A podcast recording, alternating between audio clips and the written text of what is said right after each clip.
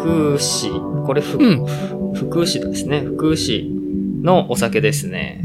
これは、はい、いつも、あのー、黒森パイプを、あのー供給してくださる、んエンマバイシクルワークスさんが、あのー実はちょっと愛知県に用があって来られて、うん、うん。うん。で、その時になんか、あのーお酒好きでしょっていうんで、いただいて、飲ありがとうございまんでしょってす。いうね。ありがとうございます。ってあいう日本酒ですすね。ねはい。いいですね。お中元感。今日はいただきながら。はい。いいですね。まあ、今日はですね、はい。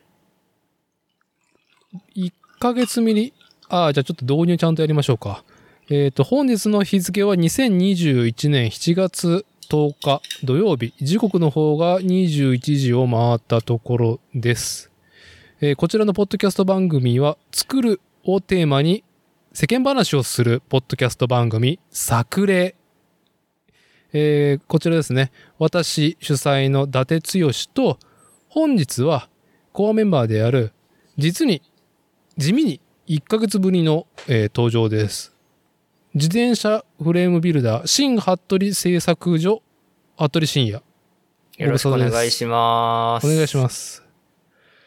うんとね、前回の収録がおそらく6月の5日で6月の8日に公開したのから、実にそのエピソードだから、本当に1ヶ月経っちゃいましたね。ああ、そうですね。1ヶ月ぶりですね。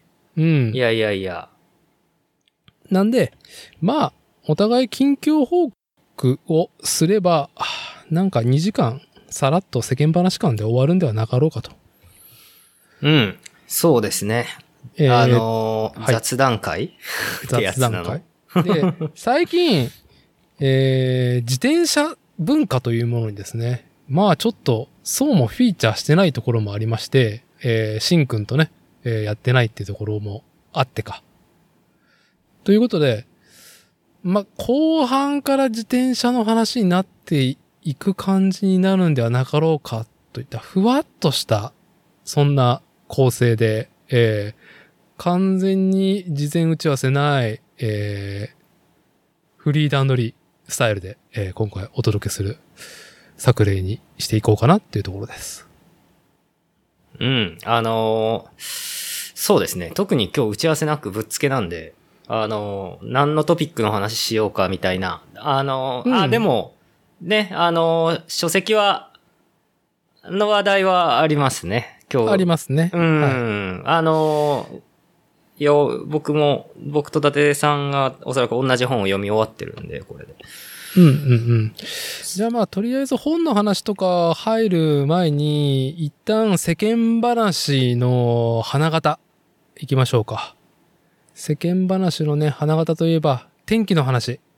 ああ、はいはい。天気いや。今日はね、暑かったですねっていう6月10日。あ、いや、いやー6月10日じゃないいね。7月の10日だ、え？今日は。ああ、そうですね。いや、本当はい蒸し暑いし、もうすぐ梅雨明けっていう気配が、あのーすごいあるんですけども、今日ね僕、ああれですね、多分、うちの近くで、あの、自分の観測範囲では初のセミが鳴いているところを聞きましたね。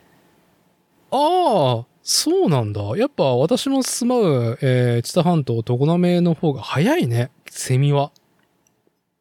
ああ、そうなんですか。うん。至ってね、半月前ぐらいにはもう全然泣いてたよっていうね。うーん。そうなんだ。そうですね。えー、そうそう。もう気温がね、途端にちょっとぐっと上がった今日だったんだけど、まあちょっと僕の話する前に、しんくんは、まあ、えー、服部家、えー、実家の、あそこはもう車庫だったところだったっけ？ああ、えーそうですね。今の工房っていうのが、はい。溶接も含め、えー鉄のパイプとか非鉄金属を切ったり貼ったりしていく作業場っていうのが、だいたい車2台分入れるような車庫を改造した、まあ30坪40坪ぐらいのガレージねそうで。すね。まあ、3台は入りますね。ああ、なるほどね。ええなるほどね。3台入るので、まあそんなもん、うんでもそんなもんっすね。広さとしては30、ここ40ですに、ね。まあ、いくつも作業台だったりとか、まあ、加工機だったりとか、まあ、溶接機が設置されており、まあ、そこで作業してるんだけど、空調の方はどうだったっけ？シンクのところってその工房は。ああ、一応ね、あの、エアコンあるんですけど、そんなに効かないですよ。壁も、外壁とね、壁がそのまんま一色単になってるんで、断熱材が入ってるわけじゃないので、はい。夏はね、やっぱり暑いですね。暑いよね。本当に。あの、倉庫って熱が全然逃げてくれないんだよね。一度温まると。そうですね。うちまだ多分ね、2階建てだから、ああ、いいね。あのー、2階にね、熱が逃げるんで、比較的まだいいんですよ。まだね、服部製作所エアコンは使ってないですよ、今は。あ、本当？あ、はい。あのー、うん。まだ使わなくていいかなって感じで、夏の暑い時期は結構使ってるんですけど、うん。うん。あのーそう、今、まだね、あの、起動させてないです。そう。ああ、そう。うん。こっちはね、まあ多分名古屋の、あの、市街地に比べれば、海風とかあるから、過ごしやすい方だとは思うんだけど、まあ、日が照るとさ、今日実はあの、土曜日だけでも、あの、午前中みっちり現場仕事をしてきてね、うち。ああ、お疲れ様です。うん。まあ、うちの仕事は、まあ、石材取り扱う中で、まあ、プチ建築、えー、まあ、土型仕事なんですけども、まあ、現場に行って、まあ、掘って、叩いて、動かして、移動させておいて、みたいな、そんな感じなんだけど、今日はなかなかね、ああ、そろそろ、まあちょっと生命に、えー、圧というか、危機を感じるような、あの、そんな暑さだったね。なかなか日差しも含め。いや、今日暑かったですね。僕実はなんか昨日の夜に、あのー腹痛で体調崩して、ほで、今日ね、一日ゴロゴロしてたんですよ。働こうと思ってたんだけど、なんか、あ、もうちょっと辛いなーって感じで。う。まあそれあのー心当たりは？え、まあ、あのー心当たりは、た、まあ、もしかしたら汗かく季節なんで、僕、あのー内臓わりかしそんな強い方じゃないと思うんで、胃とかが。うんあのーうん、なんか多分ね、汗とかでね、あの、お腹が冷えたんじゃないかな。なるほど。うん。で、あとなるほど胃酸の分泌が少なくなって、なんか、うんあの、消化不良を起こしてお腹が痛くなったとかかな。なるほど。うん。まあ何かあったわけではないと。そうっすね。はい。じゃあ実にね、非常にこうね、まあ、とりあえず天気の話から世間話入れば、大体御の字っていうね、御の字で話が入れるっていうところで、まあぼいやっやー、うんやばい季節が来ましたね。と、うん、うん。厳しいですね。そうっすね。本当に。本当に。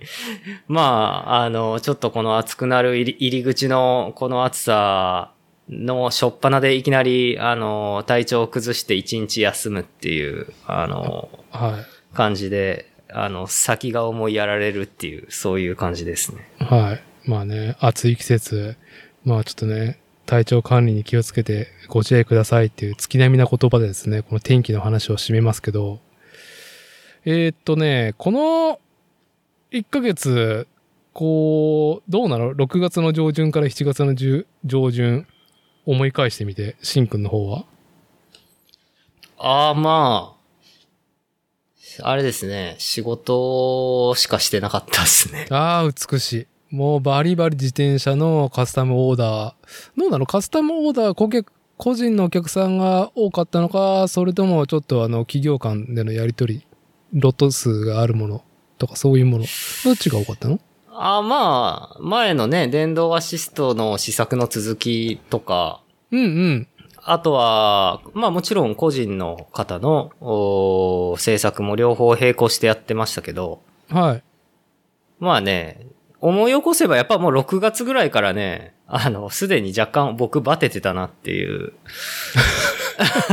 あんまり、あんまり効率 良くなかったなっていう感じがありますけど。まあまあまあ、慣れなかったね。その、企業さんとの、まあちょっと、んまあ、個人的に、そうも、うーんと、経験がなかった仕事に対応していたこともあり、なおかつ、平常運転の、まあ個人オーダーも、まあ、やりつつっていうので、なるほどね。そうですね。仕まあ事で、疲れてたと。疲れてましたね。あと、6月末であの、手伝いに来てた、あの、赤松さんが、うん。あー姫路に帰ったんで、ああ、SNS 頼りで見ましたよ。ええなんで、今、うん作業場基本的に僕一人ですから、うん。まあ、あの、業務の量にちょっと立ち尽くしている、呆然としていますっていう感じですよね。はい。まあ、変わらず、新服部製作所、盛況であり、まあ本当に、もう寝ても覚めても自転車のことばかりという。そうですね。まあ、な、これがなかなか不思議なもんで、あの、フレーム作り、まあ、うでも、うちはそうでもないかな。あの、やっぱり結構オーダーでも、あの、どっちか言うと、ワンパターンなオーダーって少ないので、うち。うん。結構いろんな車種とか、いろんな要望の自転車を作るんで、うん。パターンが化されてないから、あの、割と、あの、お客さんが自分こういうことやってみたい、こうしてみたいみたいなことをうん。実現させたくって相談してくださる方が多いから、あの、そういう意味では、まあ、あんまり、こう、退屈はしないし、うん。やっぱり、あの、ワンパターンな制作を続けると、あの、楽なんだけど、あの、こう、自転車が道具として使われているところを想像あんまりせずに、ひたすらパイプ切ってくっつけるっていう作業になりがちなので、ああ、なるほど、なるほど。うん、だから、そう、そうするとね、自転車作ってるっていう実感が湧かなくなっちゃうんですよね。まあ、シンくんのところは、やっぱりその、フレームっていうものを、まあ、パイプっていうものから形にしていくっていうことで、その、ちゃんと自転車としてのね、こう、多くの人が認識できる形になるところまではいかないもんね、ほとんど。そうですね、はい。で、まあその後にい色をね、えー塗ってもらうっていうのがまた手元に返ってくる場合もあれば、返ってこない場合もあるんでしょ？ああ、直送される場合もありますね。お客さんの方にね。ええなるほど。そうなると、もう無垢な金属のパイプ相手に永遠トライアングルを作り続けるっていうことになってくると、なるほどね。イマジネーションが乏しくなると、こう、なんか、こう、ありきたりの言葉で言うと、そんなところなのかな？そうですね。うん。あのーそういう風にはなりがちですよね。うん。よくないよね。本当にそういうマンネリ感って。あの、自分にもね、えー関わる人たちにも本当に。うん。マンネリズムが、あね、あの、漂うと、結構、あのーまあ、さっきもね、イマジネーションがっていう話もありましたけど、うん。あのーまあ、なんかね、面白くなくなりがちですけど、面白く、作業者も、ね、あのー面白みを感じながら作れなくなったりとかね、うん。うん。するんですけど、まあままあ、とりあえず一つのね、あのー波を乗り越えて、まあ、今ちょっと、あのーなぎな状態、こう、ね、落ち着いた状態になって、まあ、体調を整えつつ、夏っていうのを乗り越える準備ができてるっていうところで、あ、そうかそうですね。じゃあ、しんくんに、野球の話を聞く前に、ほはい。じゃあ、今度はおじさん、私、伊達の、まあ、この1ヶ月まあ、総括するとですね、う。うん。まあ、勤労とですね、あの、家事はですね、変わらず、えー勤めておりますが、えー前向きに。この1ヶ月はね、久しぶりに、えーアニメを結構、えーシーズンもの見れたっていうのと、ほう。やっと、こう、ずーっと宿題になってるっていうか、こう、やれてないな、やれてないなと思っていた、えー、まあ自分の中のルーティンのその本を読めたっていうのと、まあプラモデルできたなっていう1ヶ月でしたね。あー、プラモデル作ってましたね。はい。まあ、プラモデルといえばね、先日のね、あのーニッパーの、おーカラパタ氏がね、あーのカラパタさんの回ねしていただいた、はい。はい、回なんかもね、あの、あって、あの、伊達さんの自己肯定がかなりライジングしてんなっていうのを見てまライしジングしたね。た。はい。はい。まあ、その話はこのね、エピソードの前にもしたんで、まあ、割愛しますけども、そうそう。まあ、しっかりね、模型というか、まあ、うーん。そう。なんかね、アニメのシーズンを久々に今シーズン何があるのか面白いのばっかりなって、いろんなタイトルを見たりとか、あと前シーズンとか去年見れてなかったやつをちょっとまとめてみたのね。うん、うん。ちょっと疲れてしまいましたね。アニメに関しては。いやー、まあ、アニメ見るのもね、結構、僕も、あのーこの、作例が、そう、あのー始まって、やっぱうんりこれ面白いよっていうのもあるし、やっぱり、あのー見るじゃないですか。僕も未だかつてこんなに、あの、ネットフリックスとかでアニメとか映画を、あの、自ら進んで摂取したことはなかったんで、はい。思ったんですよ。いや、結構ね、疲れるっすね。やっぱね。疲れるね。う。。うんあのーなんだろう。そう、うちの妻は、結構、まあ漫画とアニメ、でもまあどちらかというとアニメの方、じゃない、漫画の方が好きなんだけど、うん。うちの妻は。アニメはね、すげえながらで見てて、ああ。あのー例えば、化粧をするときとか、朝ね。はいはいはい。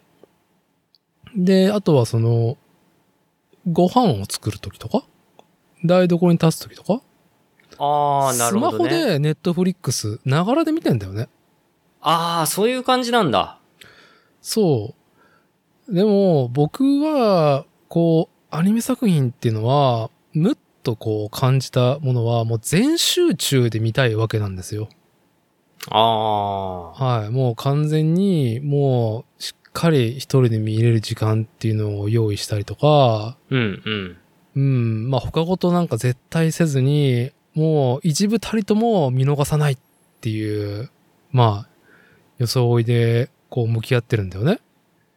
なるほど。そうなると、まあまあ、さ、ワンシーズン、例えば12話、13話、まあ24分をね、まあ消化していくとさ、膨大な量の時間を使ってるなっていう、なんかそっちの時間を使っている対費用効果ではないけども、ああ、このタイトル見るにはあと何時間必要なんだとか、あああ、こんだけ使ってしまったか、みたいなっていうのが、すげえ気になるようになったというか、多分なってたんだよね、そもそも。あ。はいはいはい。久々に、本当に、この、あ？夏アニメシーズンって言っていいのか？見ててね。うん。いや、莫大に時間使ってしまったなーっていう。まあ、なんかおかげで本も読めてなかったし、プラモもできてなかったから、この1ヶ月は？うんうん。前半は？だから、区切りを、ある程度作品もうね、見たい、続きみたいなのもあったけど、絞って、もう本読むのとプラモデル作るのに、もうシフトしたね。へえ。すると、なかなかね、いいえー、なんていうかな、精神安定効果というか、お、これこれっていう。うん、うん、うん。うん。あ、実りある時間だわ。おじさんホクホクしてましたっていう。ああ、ななるほどね。うん時間、時間ね。時間ね。はあ。まだしんくんが、えーっと、30? ん 8?6 35で、今月僕誕生日なんで36になりますね。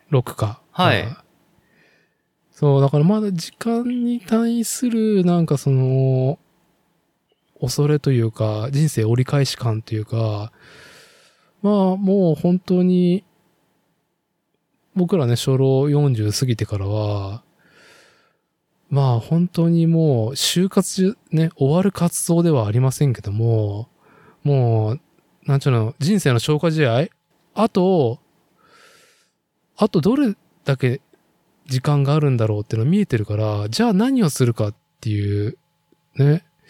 ちょっとま、まあ迷いがあるね。うんこう、時間の使い方に。本当にこの時間を過ごしてていいんだろうかっていうね。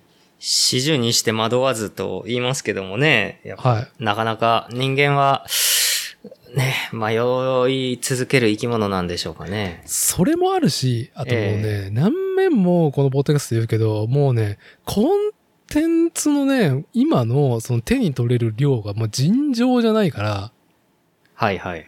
でしかもそれを、えーっと、お自分に合うかどうかっていう可視化できるツールもさ、ツイッターだったりとか、ね、いろんな SNS だったりとか、ウェブで拾えちゃうわけじゃん。うんうん。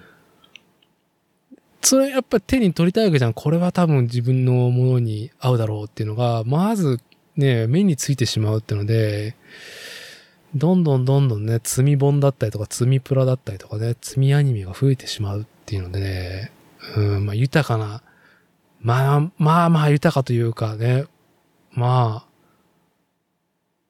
まあ贅沢な話なんだけどね。まあそうですよね。なんか、ん？まこっちさんとのかの、との話の回とかでも言ってたけど、うん。やっぱり、DVD、ブルーレイとかね、買うにしてもアニメの昔は DVD、ブルーレイとかだったけど、OVA とかは、ね、あの、高いじゃないですか、買うと単価が。だけどもう今、配信で月額のサブスクだった場合に、もう、さっきも言ったように膨大な、見切れないぐらいのね、一生かけても、コンテンツが大量にいつでも、あの、そういったコンテンツにアクセスできちゃうんで、まあ、逆に、こう、あのもう溺れちゃいますよね、そういった。あの溺れるよ。コン新しい。テンツの海でね。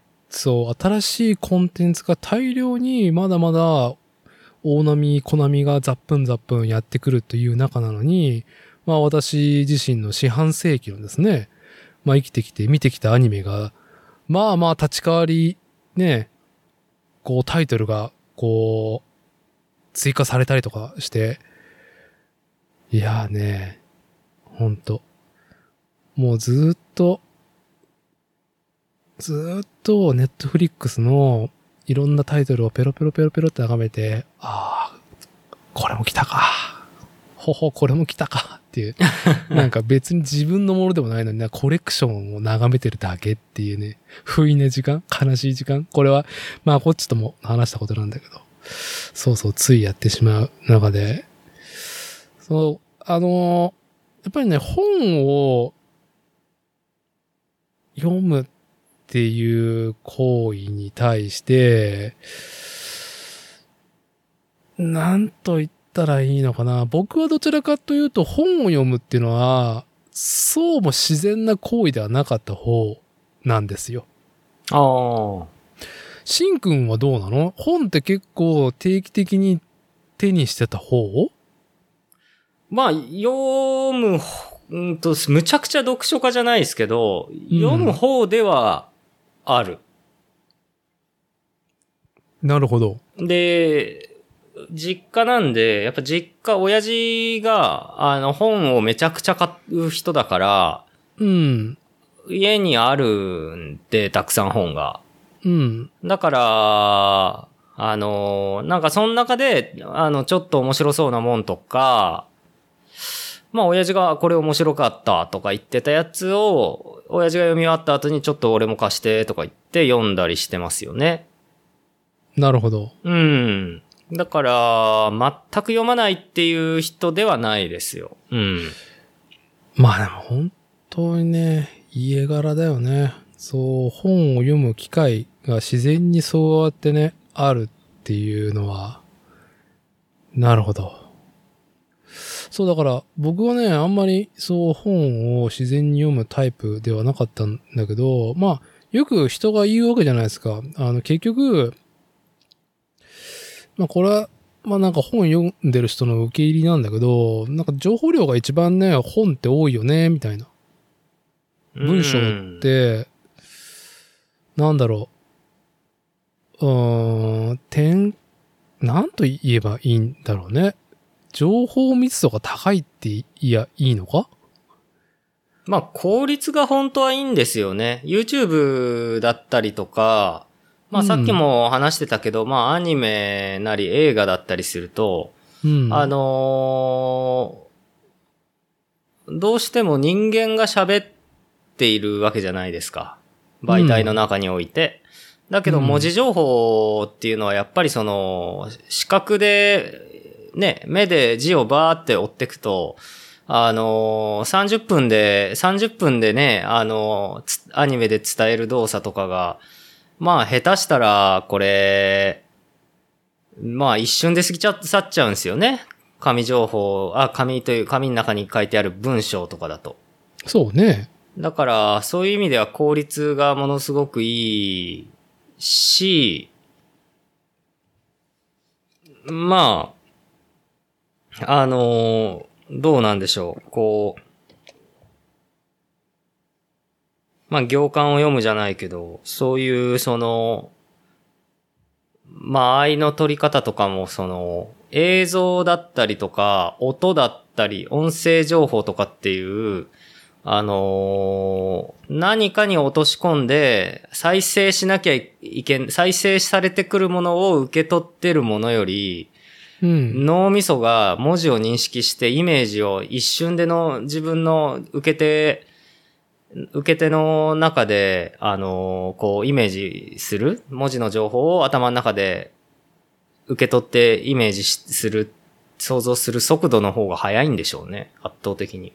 うん。なんだろうね。えそう、ようやくね、その感じに、はい。あのーやっと初老になって、あ、こ、うん去年、一昨年ぐらいかななんか、旗と、まあそんなこと言う人いるよなっていうのは、知ってはいたけどね。うん、実感するようになって。ただなんか僕が今、例えば、まあ、文庫サイズであろうが、まあ、ハードカバーであろうが、うーん、傾向があって手にしてる本っていうのが、随筆集、エッセイ集とか、あとはいろんな方の、まあ、書論、論が入ってるやつとか、今日もこの後に話そうと思っている、まあ、銀河の片隅で科学やわえうん。もう、まあ、投資で読めるけれども、こう、なんだろう、なんて言えばいいんだ？一章一章というか、一エピソードずつで完結してる？ああ、はいはいはい。のって、すごいいいなっていうのをようやく知り、まあそういう本ばっかり、まあ手を取り始めたんだよね。多分きっとこれだったら読めるだろうな、みたいな感じで。うんうん。なんかこう、頭から最後まで読み切らなくていいっていうものを基本手に取っていて、だいぶちょっと、こう、本、文章を読むことに抵抗がすごい下がってんね。うん。あの、そうでしたね。サンキュー達夫さんの、あの、これやこの、もう、あれも、うんあの、どっちかいうとエッセイ集っていう感じの、あの、もので、えー、まあ1話完結じゃないですけど、うん。そういう感じに分かれてましたね。そう。まあ、テーマとしては、全部読み切る、読み切って何か総括できる感覚もあるけれども、まあ、一個一個で終わってるものって、まあ、雑な話、こう、読んでて、疲れてきたなと思ったら、あと何ページあるんだろうって、チラチラチラって見て、あ、あと3ページか。いけるっていうね。そういう、そういう読み方をずっと、えーしている中で、うん。まあ、随分、慣れてきたね。なんか。そう、サンキュー達夫さんといえば、あのーこれとかね、あの、ずっと読みたかった、うん。変な論文の続編、変なもっと論文。これに、あの、私が住まう、あの、常滑市の常滑協定に関しての論文が紹介されてたりとかしてるから、そうなんだ。うん、だいぶこれも面白いよ。だいぶ面白いよ。へえ。そう。でこれもなんかね、サクサク読めちゃうんだよ。一つの論文に対してのページがどんだけあるんだろうな。そうもないし、うん、特に文庫サイズになるとね、もう、ああ、うちの妻とか絶対なんかハードカバー読まないもんね。嫌だって言うから。ああう。ん、文庫サイズが、まあ女性の方だと、やっぱり手の大きさもあるのかなとは思いながらね。なるほどね。うん。そうそうそう。まあ、なんか意外にすげえ速読っていうんだったっけ？あの早くなんかさささっと読むやつ。ああ、はいはい。別にそんな技術そうもないけど、一回ツイッターで回ってきたのが、人間って瞬間瞬間のこう一文字一文字を認識するのがすごい早い。まあなんていうか、えーっと、文章を読むときに一番時間かかっているのは、目をその送っていく、移動させる視点を、速度が一番時間かかってるんだって。ああ、へえ。見たことない？なんかさ、自負でさ、えーっと、文字が一文字ずつすごいスピードになっていくっていう。最初はゆっくりこの文章は、これからスピードがどんどん上がっていきますよっていう感じで、うーんと、一文字一文字出てくるんだけど、かなりの速さになっても読めるんだよね。なん、なんて書いてあるかっていうのが。はあはあはあはあその、ね、ツイッターが、の、まあ、投稿が言いたかったのは、本当に人間は一文字を認識するのは漢字だろうがすげえ早いと。うんうん。だから、目の移動を早くしても意外にすげえ読めるんだなっていうに気づいたね。そのツイート見て。あはあ、なるほどね。だから、なんか斜め、斜め読みって言われてるやつか？なんか自分もそんなにそう斜め読みできてるのかよくわかんないけど、大体言いたいことが、その、わかる語尾とかは、だいぶと、すごい勢いで飛ばすというか、さささっといけるように。なったな、という。ただ、やっぱりね、気になるね、まあ、気になる、なんだろう、うんと、まあ、推論だったりとか、まあ、論理だったりとかの結論の組み合わせがやっぱ気になって、まあ、何回も読み直したりとかもするのと、あとやっぱりね、漢字が読めないね。漢字が読めない。ああ。漢字が読めないけど、やっぱり通して、通じて、えーっと、手に取ってる本っていうのは、まずそのツイッターとか、ポッドキャストとかで評判のものを買っていて、これは本当になんかこう、誰でも読めるとか、うん、読みやすいとかっていうのを手に取ってるのもあり、うん、まあ、なんとか、ようやく、本、本いいねっていうふうに思い始めた小6年生46歳ですっていう。もうそれをね、再認識したね、この1ヶ月で。うん。本、いいですよね。なかなか読む時間が取れないんだな、最近。そう、ちょっとね、テキストアレルギーあったね。あ、そうですか？あったあった意外。うーんとね、うん、やっぱり初代持ってからなのかな。やっぱ自分の時間っていうのが限られてるのもあり、うん、この時間で何するかっていうと、なんか焦って手にしてしまうね。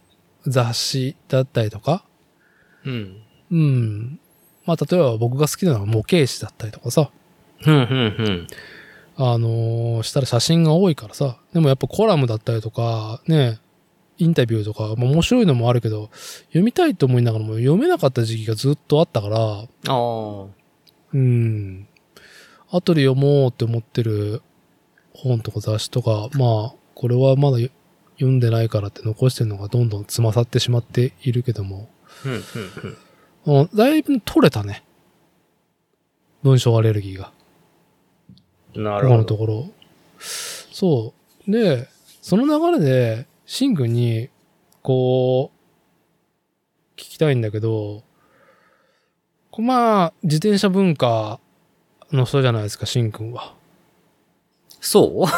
そう？そうだろ？あのそう、そうか。だいぶ核も核の方でしょ？いやー、まあ、日本に、日本っていうかまあ今ね、じ日本に自転車文化っていうものがじゃああるのか否かって言ったらまあ、どうなんでしょうね。それぞれ。あ、いや、やめやめ、もうそれはもうなんか哲学的な話になるから、これ一旦、一旦置いといて。あ 自転車文化は日本にありますと。ありますと。して、ええして自転車文化を題材というか、えーっと、根底に置いている、軸足にしているような、その本って、なんかあるんかなと思って。あ、書籍？しかもあれだよ。既存ユーザーが面白いっていうものじゃないよ。すでに自転車乗ってる人とか、うん。こう自転車買おうと思ってる人はい、はい。がターゲットではなく、別に乗らなくてもいいけど、自転車文化っていうところを少し触れれるだけでも、触れれるだけ、触れただけでも面白かったっていう感じれるような、外向きのそういう本、まあ小説でもいいし、文庫でもいいし、なんかあったかなと思って。まあ歴史を紐解いてるやつもあるよ。うん。論文的に。ええなんか聞かねえなと思って。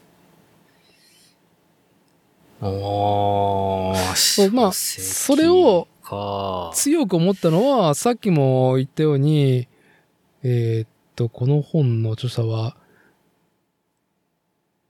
そう、前拓樹氏の銀河の片隅で科学やわ。やわでいいんだよね。弱あ、やわだったっけ、科学、こういうのは、こうんこれはやわですね。はい。やわだよね。これは、最新の現代科学の出してる結論と、その、まあ、まあ、科学の歴史と、まあ、人の歴史が記されてる、まあこれで聞くだけでも、だいぶとっつきにくいことじゃない？そうですね。あのーまあ、物理学者のね、あのーはい、えーまあ、あーうん、高知工科大学の理論物理学教授、前拓樹さんが書いてるっていうんで、で、物理学者がね、あの、語る素晴らしく不思議で美しいこの世界の脅威、まあ、なんか帯にも、あのー各紙書評で大絶賛。まあ、科学者の文章は独特の市場を宿していることがある。数理の光によって世界の深みを照らし出すのである。本書もそうした稀有なる一冊だっていう。うん。まあ、あのーそういうような書評の通り、こう、どうしても、あのー科学、物理学、まあ僕もどっちか言うと結構数学がそんなむっちゃくちゃあの得意じゃない、むしろ苦手な方に入る人だったんで、うん。あのー最近思ってるのが、あの、中学校から数学を趣味でもう一回やるみたいな。ああ、わかる。のをやるの楽しいんじゃないかなって今思ってたりもするんだけど、うん。あのーやっぱり、すごいなと思うのが、この銀河の片隅で科学やわの、うんあのーさっきの書評でもあったんですけど、あのー非常にね、あの、文、文章がロマンティックな、あのー文体とかね、あのストーリーの、ストーリーテリングの仕方で、うん。ええまあ、まあ言ってみればおしゃれなんだけど、あの、すげえキザな言い回しをするんですよね。でもなんかあんまり、きず、その鼻についた感じがないっていうか、あ、いやまあ、たまにいるんですけど、やっぱこういう人って、あのまあ、いるんですよね。あの、うん経歴見ると、陽光帰り、陽光帰りっていつの、いつの言葉だって感じだけど、陽光帰りなんだし、この全拓樹先生陽も。光帰りってそれどういう意味なの？陽光帰りってあの、幕末とか明治とかに、あの、文明開化したんですけど、その頃にやっぱりあの、ヨーロッパとか、アメリカとかに行ってた経歴がある人のことを陽光帰りって言うんですよね。ああ。あの当時ああ、なるほどね。うん。で、僕がいつも冗談で陽光帰り、陽光帰りって言って、もう全然誰も拾ってくれないでしょ、それ。拾ってくれないっていうやつですよ。陽光帰りって言って、笑ってくれる人もいるんですけど、あ、そはい。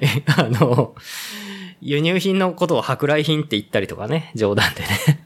う。はい。はい。舶来品はこの、私でも使うぐらいですよ。はい。ちょけて。え舶来品ええねっていうので。そうっすね。まあ、それと同じノリで陽光帰りって言うんですけど、ああの、ヨーロッパの人って、あの、こういう、こう、これね、あの、前も伊達さんともちょろっと話すけど、日本人ってどうしても、ちょっと、あの、恥ずかしがりなところがあるから、はい。かあの、かっこいい言い回し、綺麗な言い回しとか、美しいものをなんか美しいとか、いろいろこう、なんて言うんでしょうね。あの、照れな、照れずにストレートにこう表現するみたいなことが、ちょっと、照れが入っちゃうじゃないですか。表現することに。うん、うん。それでちょっとふざけちゃったりとか、ふざけ、ちょっとうん無駄なギャグ入れてみたりとかしするあ照れ隠しでね。照れ隠しでね。そういう感じがない文章で、あのーもうなんかね、こう、あの、日本人じゃなくて、これ本当に翻訳した本みたいだなと思って。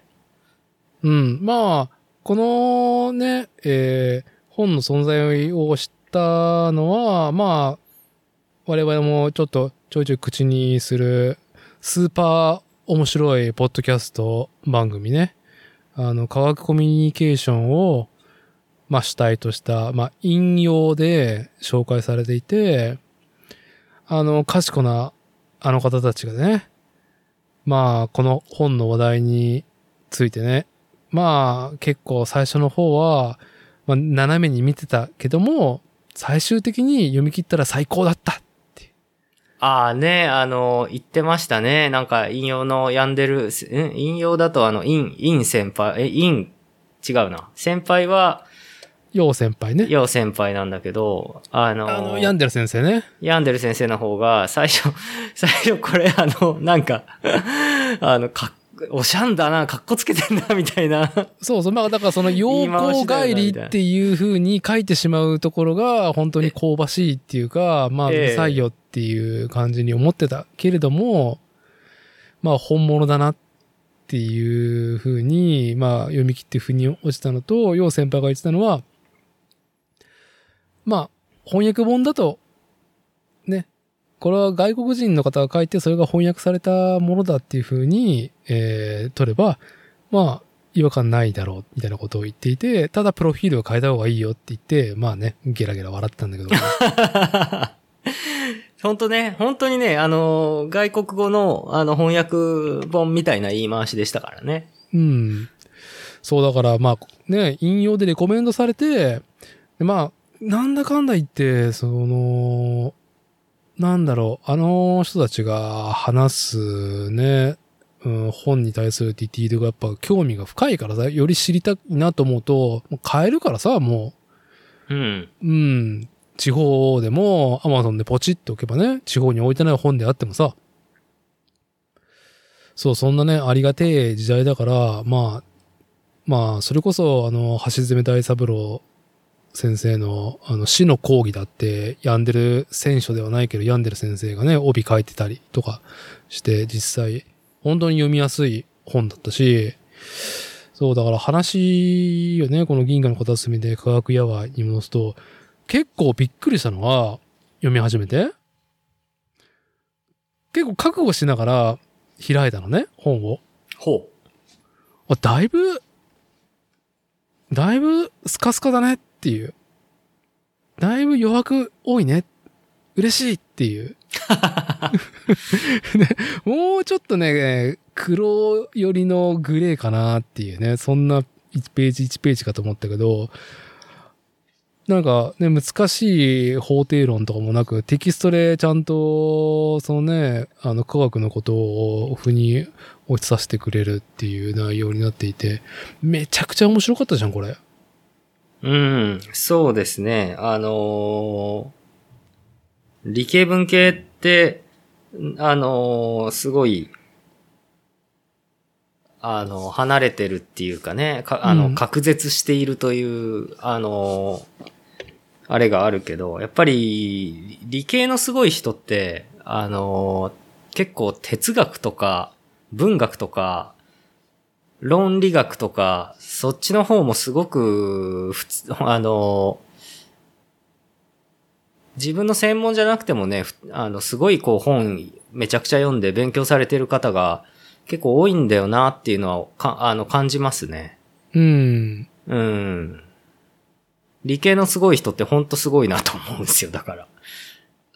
まあ、なんかその、ディープラーニングだったりとかさ、AI の話でもう、なんだろう、脳医学となんか哲学の論法が、っていうか結論が結構肉薄していて、その、ね、その結論に向かっていく、ね、手法が違うだけじゃないかみたいなことをね、言ってたけど、そう、まあなんか結論を何かしらね、導き出すってことは、まあ、哲学的なこと、要素もやっぱもう、今や、今やね、必要というか、まあそもそも必要なのか。ね、多くの人に理解してもらうっていう上では。うん。うん、まあそういう意味では、意味ではっていうか、まあこの本の話はまあなんかね、我々のね、拙い、こう、あれでは、まあそうも表現できないけど、思っこう読み切って思ったのは、だいぶ世の中が、今生きてる世の中が面白く見つめれるっていうか楽しみれる。いやー、本当知識って豊かになるねっていうのが感じれる一冊だったなっていうね。もういろいろびっくりしたけど、いろいろギャーってなったけど、一番最初の冒頭でギャーってなったのは、あ、何地球から銀河の中心って、何座標人間の肉眼でも見れるんだっていうのにちょっとびっくりしたね。うん、うん、うん、うん。あ、銀河の中心の位置って、あ、目で追えるんだっていうのは、なかなか、ロマンだよね。そうですね。まあ、それだけで、でも、あのー夜空を見上げるね、気分が変わりますからね。そう。ええそうなると、やっぱり、まあ、天の川を参照にしてるから、天の川が見れるようなね、ところに、やっぱ行きたいなっていう、その行動原理も生まれてくるしさ。うん、うん。まあ、うちは子供がいるから、その子供と一緒に見に行きたいな、みたいな。うん、うん。うん、とかね。ほら、あそこが銀河の中心にあるんだって、みたいな。ね、そういうのもなんか、うん、こう、知れたっていう意味では、うん、これ、なかなか本当におすすめな本なので、だけど、話を戻すと、まあ、要はこの難しいっていうか、まあ知られ、我々が日常で知れない知識だったりとか、えーっと、今主流の論法っていうものが、まあ、我々一般の人間にも理解できるようになってるわけじゃない。そういうのが自転車ってあったっけなって、ふと気になってね。あいや、ないねっていう。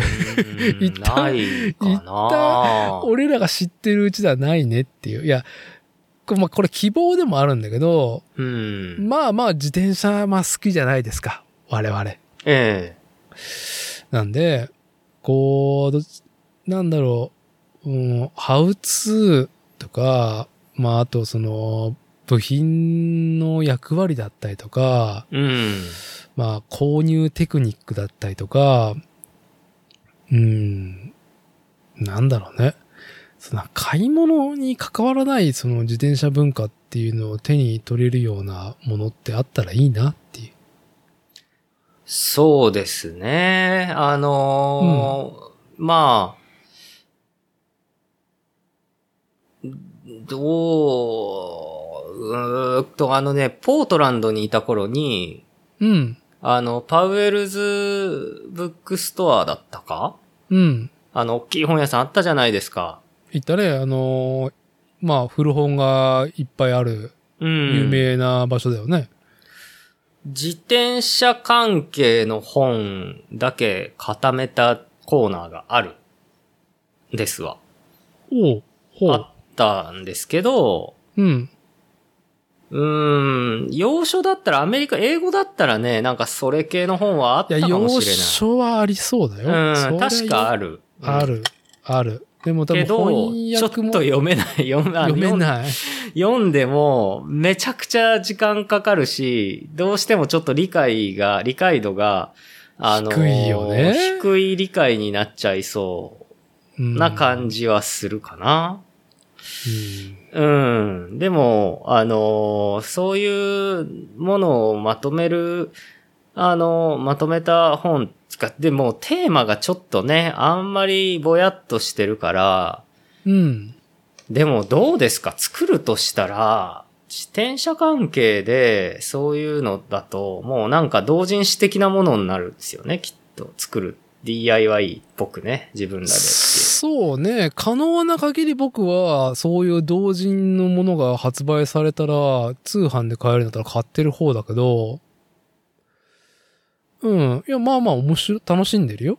もう同人誌が出ること自体が面白いからさ。ですよね。まず。うん。あれ、ていすけさんが、TKC プロダクションさんの、あの、うん森本ていすけさんが、なんかう、ん。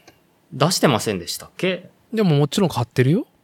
あれ、なんていう同人誌でしたっけ？あー、名前ど忘れ自したな。転車と大麻とかじゃなかっまあ、そんだけ、じゃないよ。た。本当にあああやっぱあれ、り、他にも内容が、自転車文化についての内容が、中にい書いてあったんですよね。そうだ、クラフトビールああ、はいはいはいはい。もそうだし、マウンテンバイクのルーツだったりとかもするんだけど、うん。やっぱり、それぞれに、今ある、その、状況だったりとか、うん。えっ、と、認識っていうことに対しての歴史を紐解く、デイズクさんも歴史好きおじさんだからさ。ああ、そうですよね。すごいいろんなことを、あの、ツイッター伝えとかでしかね、見たことないですけど、うん。うん、すごい知識とね、そういう記録とか興味だよね、何よりも。持ってますよね。ううんん。。で、しかも、その、今、我々が、その、海外にある、その、書籍とかね、情報はね、まあ、体感とか理解できないっていう中で、手塚さんはやっぱりね、その辺は、まあ、得意としてるから、ね、まあ、海外、実際に、えっ、と、人と会ったりとか、まあ、書籍を読んだりとか、現在のその、ブログ、YouTube で上がってるものっていうのは理解できるから、まあまあ、そういう人がね、紐解く、まあ、話ってのは、まあ、めちゃ面白いわけじゃうん、ない。うん。うん、なんかダイヤテックの去年だったっけな？のカタログに、ていすけさんが記事を書いてるけど、それも鉄道？にまつわることだったり、ね、あの、開拓時代の。ああ、へえ。うん。まあ、そのね、うーんと、鉄道会社の線路を引いていく、まあ、競争の中で、まあ、結果、廃線となるものが多かった、その後に、トレールができてるっていう話につながったりとかっていうのはやっぱ知れるだけでも面白いわけじゃん、めちゃうくちゃ。んうん、面白い。ないよね。そういう、そういう。今の我々の生活とか認識に地続きになってるその歴史をまあこうカジュアルに庶民間で紐解いてくれるもんっていうのがねえよなって思いながらそうですよね。あのーさっきの、あのーまあ、銀河の片隅で科学やわみたいなのでも、あの、な、ね、あのー天の川銀河とか、あのーあとは、他にもね、その、僕は面白かったのが、あの、あれですね、蝶々のうん。あのーわ、蝶々がアメリカ大陸を南北にめちゃくちゃ移動すして、渡り鳥みたいに、あの、子孫残しながら、うんうんうん。あの、生活していくっていう、せ生きて死んで子孫残してを繰り返してるっていう、あれが面白かったですけど、あの、こういうその知識を事前に入れたりだとか、あ、もしかしたらまあなんか、例えばだけどさっきのていすけさんのあのトレイルの話の場合、トレイル走った後に、どっかで、その、ていすけさんたちとかの情報に触れて、あ、そこってそういう道だったんだとか、あの、そういうことに気づけるっていうのが、は、やっぱり、あの、そう、さ、読書だとか情報を仕入れるっていうことをあってのことなので、うん好奇心って大事ですし、まあ、あとは遊び方として、あのいいですよね。それ、ブラタモリポチックですよね。ああそうねうん。あの、もっと言うと、あの、あれですもんね。AR 的だとも言えますもんね。そうだからこの科学やでまあちょっとあの面白かったことを続けるとうん。僕個人が。まああの、数理社会編っていうさ、あのもうす、ちょっと待ってよ。そうそう、週、まあ原子論とかね。うん。まあ、天空編で宇宙の今の現状の認識、まあ科学的な認識結論と、まあ原子編で、その、まあ原子力にとかね、そういう話のルーツを知ることになったりとか、興味かかったのは、やっぱ数理社会編っていうね、まあ、数学とそれと結びつく社会っていう、なんか、なんともとっつきにくい話じゃん。ここんな授業あったら我々は寝てしまってたわけじゃないですか。10代の頃は。まあ、これでさ、確率とさ、錯誤っていう、まあ、あの、1エピソードから始まって、まあ、多数決の話と、世評の話になって、まあ、その流れで Google の名前が出た時はもうギャーってなったね。ああ、まあ、そうでしたね。すごいなと思いました。結構ギャーってなったね、Google。えいなんかね、その、そういう数学の数理の歴史の中で、マジかよ、この、ね、数式論法とか実験の結果えうんうんうんうん。の流れで、それを現在、えー活用しているのが Google ですってなった時に、あまあびっくりしたね。ああね、そうなんだと思って僕もすごいなと。あのー何？大丈夫？言っちゃって。ら ネタバレじゃないけど。いや、まあいいんじゃない、のー別に。いや、ほんとね、その、まあ、でも、僕が思ったのが、やっぱりいい先生に出会うっていうのがすげえ大事なことだなって思ってて、ああ、はい。まあ僕のの中高のその数学の先生が悪かったわ、悪かったわけじゃないんだけど、いやいやいや、このレベルは、まあ、やっぱり楽し、楽しく、うさ、ん、あのー楽しくじゃないけど、興味をうまくね、弾けるように数数学の授業がなってくれてたらいくらか違ったかななんてうん、思うよね。思うなうん。まあのはい。すやっぱり、そう、こういうのを見ると、さっきの話に戻るけど、俺もうもう一回中学校の算算数じゃないか、数学か、一応中学数学ってもう言うのか、あの、からやりな、やり直してみたいな、みたいな、もうこれ趣味で、みたいな。ああ。だからもう、すでに僕が買ってある本があって、えそんなにがっつり読んでないけど、あの、子供に、子供と一緒に学ぶ数学ってやつ？えああ。中高の数学の、まあうんピックアップしてあるやつ？うんうんうん。だったっけな？小、じゃあ、小中か。小中、うん、確か小中だったような気がする。のへえ。算数から数学になるあたりかな？うんうんいや。うん。ぼんやりしてるな。まあ、それは自分の子供と一緒になんかその、やっぱりさ、ここからなぜ、なぜってやっぱさ、聞かれるわけですよ。なぜ。本当に。まあ、はいシンク知らないと思うけど、あの、綾波レイ、過去仮？もうずっとなぜって言ってくるんだけど、やっぱそれにどう、あれ、どうツイッターでよくみんな、なんか、なんとかなんとかなの、なぜとかっていうのって。最近の流行り、最近のね、はい、うん。あのー、はい、綾波レイのあの、つ、ね、ボボットじゃねえけど、あの、ツイッターね、はい。ああ、まあ、あのアカウントのおかげで、今の新エヴァを昨日も見に行ったんだけど、もうな、あ、言ってましたね。ぶノノイズになるなっていうの、ほんで、なんで？とかさ、なぜって、どうして？っていうのああ、ね、なんか、ああいう、僕も本編通しで見てないけどわかんないけど、あの、綾波レイの声とかは知ってるから、ああいう調子でなんか言われるんだ。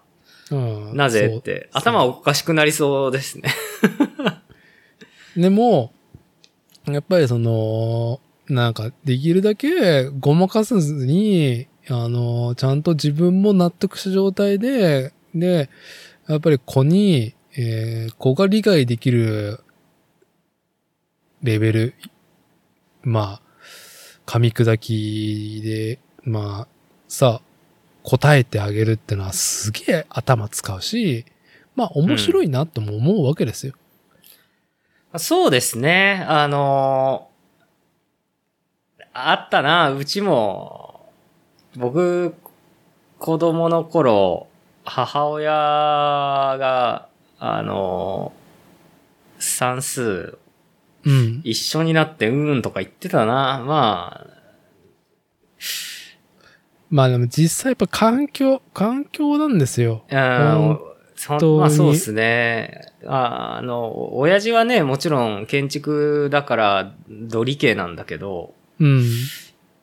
あのーやっぱ母親は文系だったんで、うん。算数、小学校の算数を分かりやすく教えるのって超むずいって言って、言ってましたね。うん。うん。いやー、まあね、本当に、あの、ちょっと話が逸れているけど続けますけども、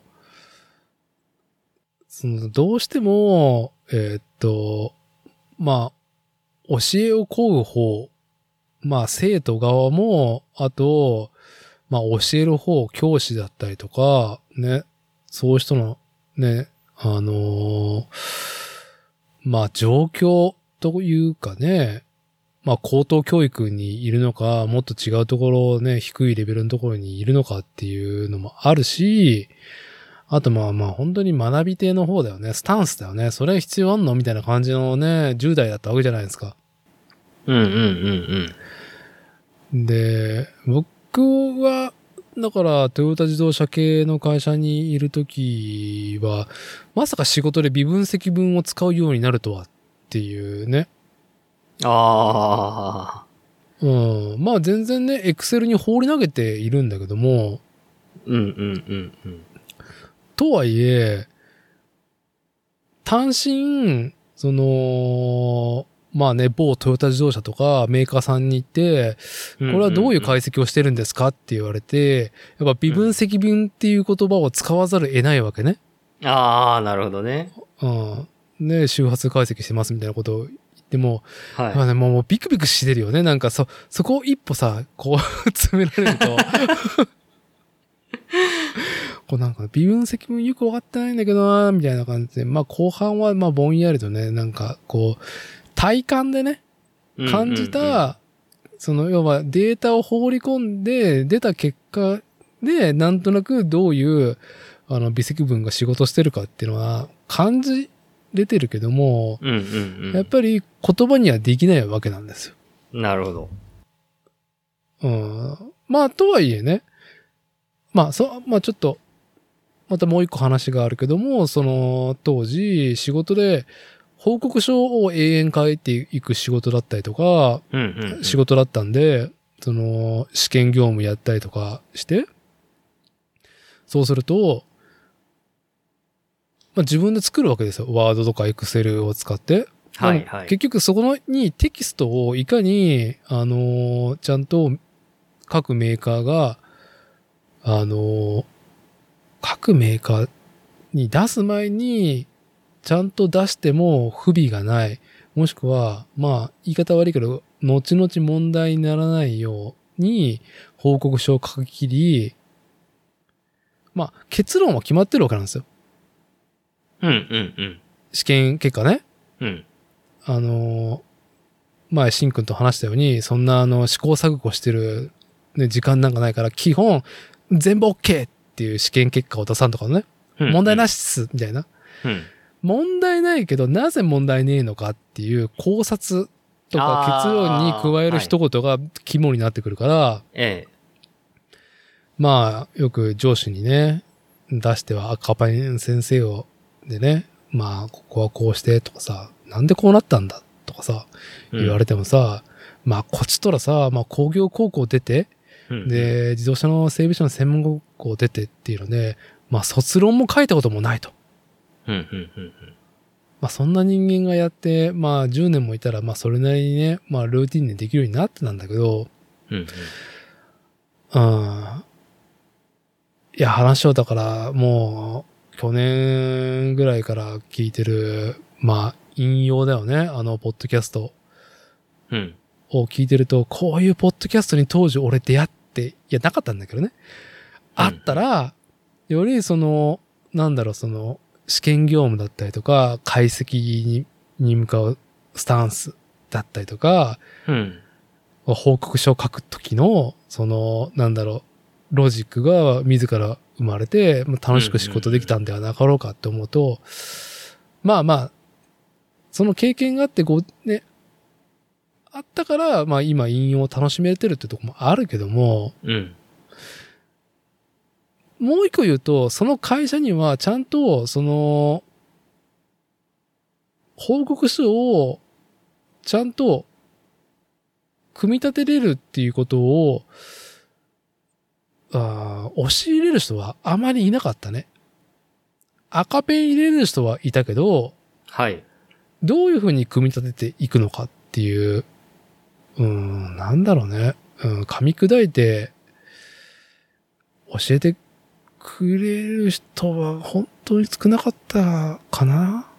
うん、やっぱり、教えるっていうのは難しいしさ、はい。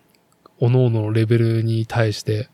そうですね。まあ、あとは、その、教えるっていうことを、ね、教えてる人は、その、教えてる時間は、その、しすぐにお金を生み出してないですからね。まあね。ええだから、やっぱりその、うん、ああの、やそういうのが、難しいっすよね。あの、教育って結果を出し始めるまでの、その、投資が非常に期間が長いんで、その投資が実を結んだ瞬間って随分先になるわけですよね、大体のことが。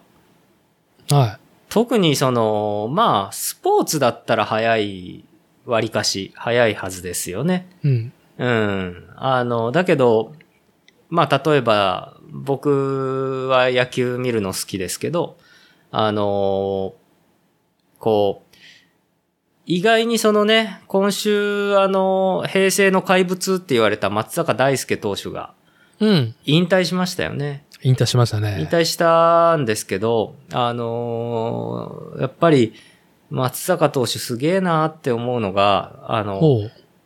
高校時代から甲子園の大エースで、それで、その、プロでも活躍できてメジャーリーグまで行ってね、あの、まあ、通算170勝。僕は、あの、松坂大輔、僕個人的には松坂は、あの、本当はもうちょっとプロで勝てたんじゃないかなって思っちゃう部分が実はあるのが、うん。その、こう、うん、あのね、甲子園で投げすぎなんですよ、高校生が。ああ。球数はいを。うん。はいあの頃だって高校生の時に、伝説、今ね、伝説って言われてる、横浜高校と PL 学園かな？の、延長18回ぐらいまで投げたんかなあれ。ちょっと記憶おぼろげですけど、まあ200球ぐらい投げたんですよ、1試合でね。確かねみんな、ああいうね、残酷ドラマショーが大好きですもんね。本うん。ねだだ僕がね、高校野球苦手な理由はそこなんだけど、あの、あの、まあ、そこまでやるなよっていうのも非常にあるし、だけどまあ、あの、高校球児だった人に聞くと、いや、俺、別にプロ行けるほどの器じゃねえから、あそこで壊れても俺はいいと思って納得してやってたからっていう人もいるんで、なんとも言えないんですけど、うん。あのー本当は松坂ってもっと、こう、200勝楽々超えていけるような選手になったんじゃねえのかなって素人ながらに思うんですよね。うん。その高校の頃むちゃくちゃ投げさせられなければ。うん。だから、本当はもうちょっと若い頃って投資のために使われるべきだったんじゃねえのって思うっていうのがあって、実は意外に、あの、甲子園のアイドルだったピッチャーって、プロで長く活躍して、あの、プロでもずっとこう、怪我なく天寿全うしましたみたいなピッチャーって少ないんですよ。うん、うん。意外に、その、高校時代ノーマークで、あの、高校時代いつも予選負けですぐ終わっちゃってたけど、なぜかめちゃくちゃ球が速い、荒削りな高校生の方が、あの、スカウトの人に見つけてもらって、プロ入って、あの、二軍でしっかり教育されて、あの、世に出るっていう出方の選手の方が意外に長持ちしたりするんですよね、プロの世界で。うん、うん、うん。タイトル取ったりとかね。まあ、それで言ったらあれじゃないですか。まあ、最近僕も野球の話唯一ね、あの、できる大谷翔平。ああ、はいはいはいはい。大谷翔平は、高校球児バリバリ活躍ではなかったんでしょ？あれ、あの人確か東北、あれじゃない、花巻東だったと思うんですけど、高校が。はい。一応予選で負けちゃってたんじゃないかな。で、なんだったっけ？甲子園は行ってないんですよ。社会人野球やってたんだっけ？あ、いえいえ、あのね、ドラフト1位で日本ハムが指名権獲得して、はい。だけど、あの、大谷はもうメジャー行きたいって最初から言ってたから、うん。あのーメジャー行きたいって最初から言ってたから、もういきなりメジャーに行く、プ日本のプロ野球を経ずにね、うん。あのー行くの、行くか、日本ハムに行くかっていう話で、あのー揺れてたんだけど結局日本ハム選んで、はい。ほんで、日本ハムいたの3、4年間とかかな？まあ、あの、日本でやってから行ったんですけど、メジャーに。でもまあ、その時にその、日本ハム側がね、あの、すげえね、あの、いい感じの資料を大谷に渡して、日本ハムに誘ったんですよ。あ、何それ知らない？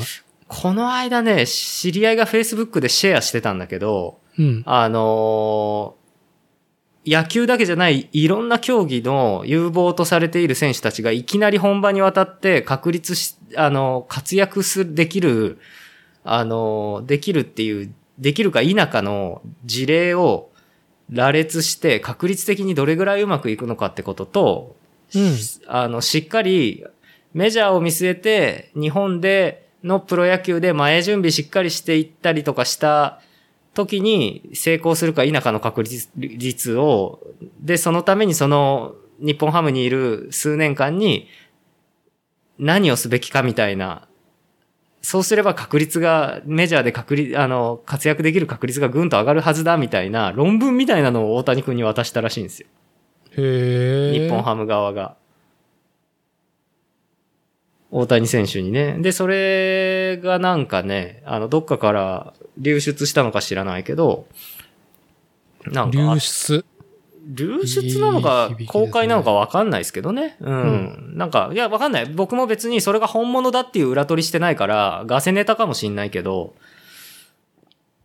いやー、乗っけたいよ、夢。夢うん。だけど、よすごくよくできた資料だったから、一瞬パッと見て、うんすげえなと思って、こん、こうやって誘えば、リズメできちっと考えてるから、今の、今のあの若いプロスポーツ選手の人たちって、頭いい人多いっすよね。まあなんか、よく言われてるのが、まあサッカーから変わったって、なんか言われてるような。ああ、へえ。うん。あの、サッカーは、なんだろう、その、日本の旧来の、まあ、なんだろう、こう、知らないから恐れずに言うと、まあ野球的なうん。とか、まあ、根性論みたいなっていうのを全く排除しないと勝てないスポーツっていうところで、まあ、ちゃんと本場から、その、指導者だったりとか、監督とかを招いて J リーグを立ち上がってるし、うん、うん、うん。もう、なんだろう、ジュニアの、そういう、なんて言うんだ？チーム？とかも、そういう理論にのっとってやってるから、なんだろう。こうい、あまり知らないことだからいい言葉が出てきませんけども、うん。まあね、若いうちに潰されてしまうっていうか、まあ、やらせすぎてしまうってことが、なんか、サッカーはないっていうことを言っていて、で、これもね、僕の、今だったら、今だっていうか、こう、ね、野球本当に全然詳しくなくても、もうね、ちょっとした、こう、大谷翔平の、まあ小話がね、僕ですらできるぐらい大谷翔平のね、活躍。うん。なんか、日ハムの話に戻ると、やっぱり、投手もさせて、しかも打席にもちゃんと立たせろっていうのをちゃんとね、えー、球団が飲み込んでくれた上で入団していると。日ハムに。うん、うん、で、大リーグももちろん視野に入れてることもね、含めてね。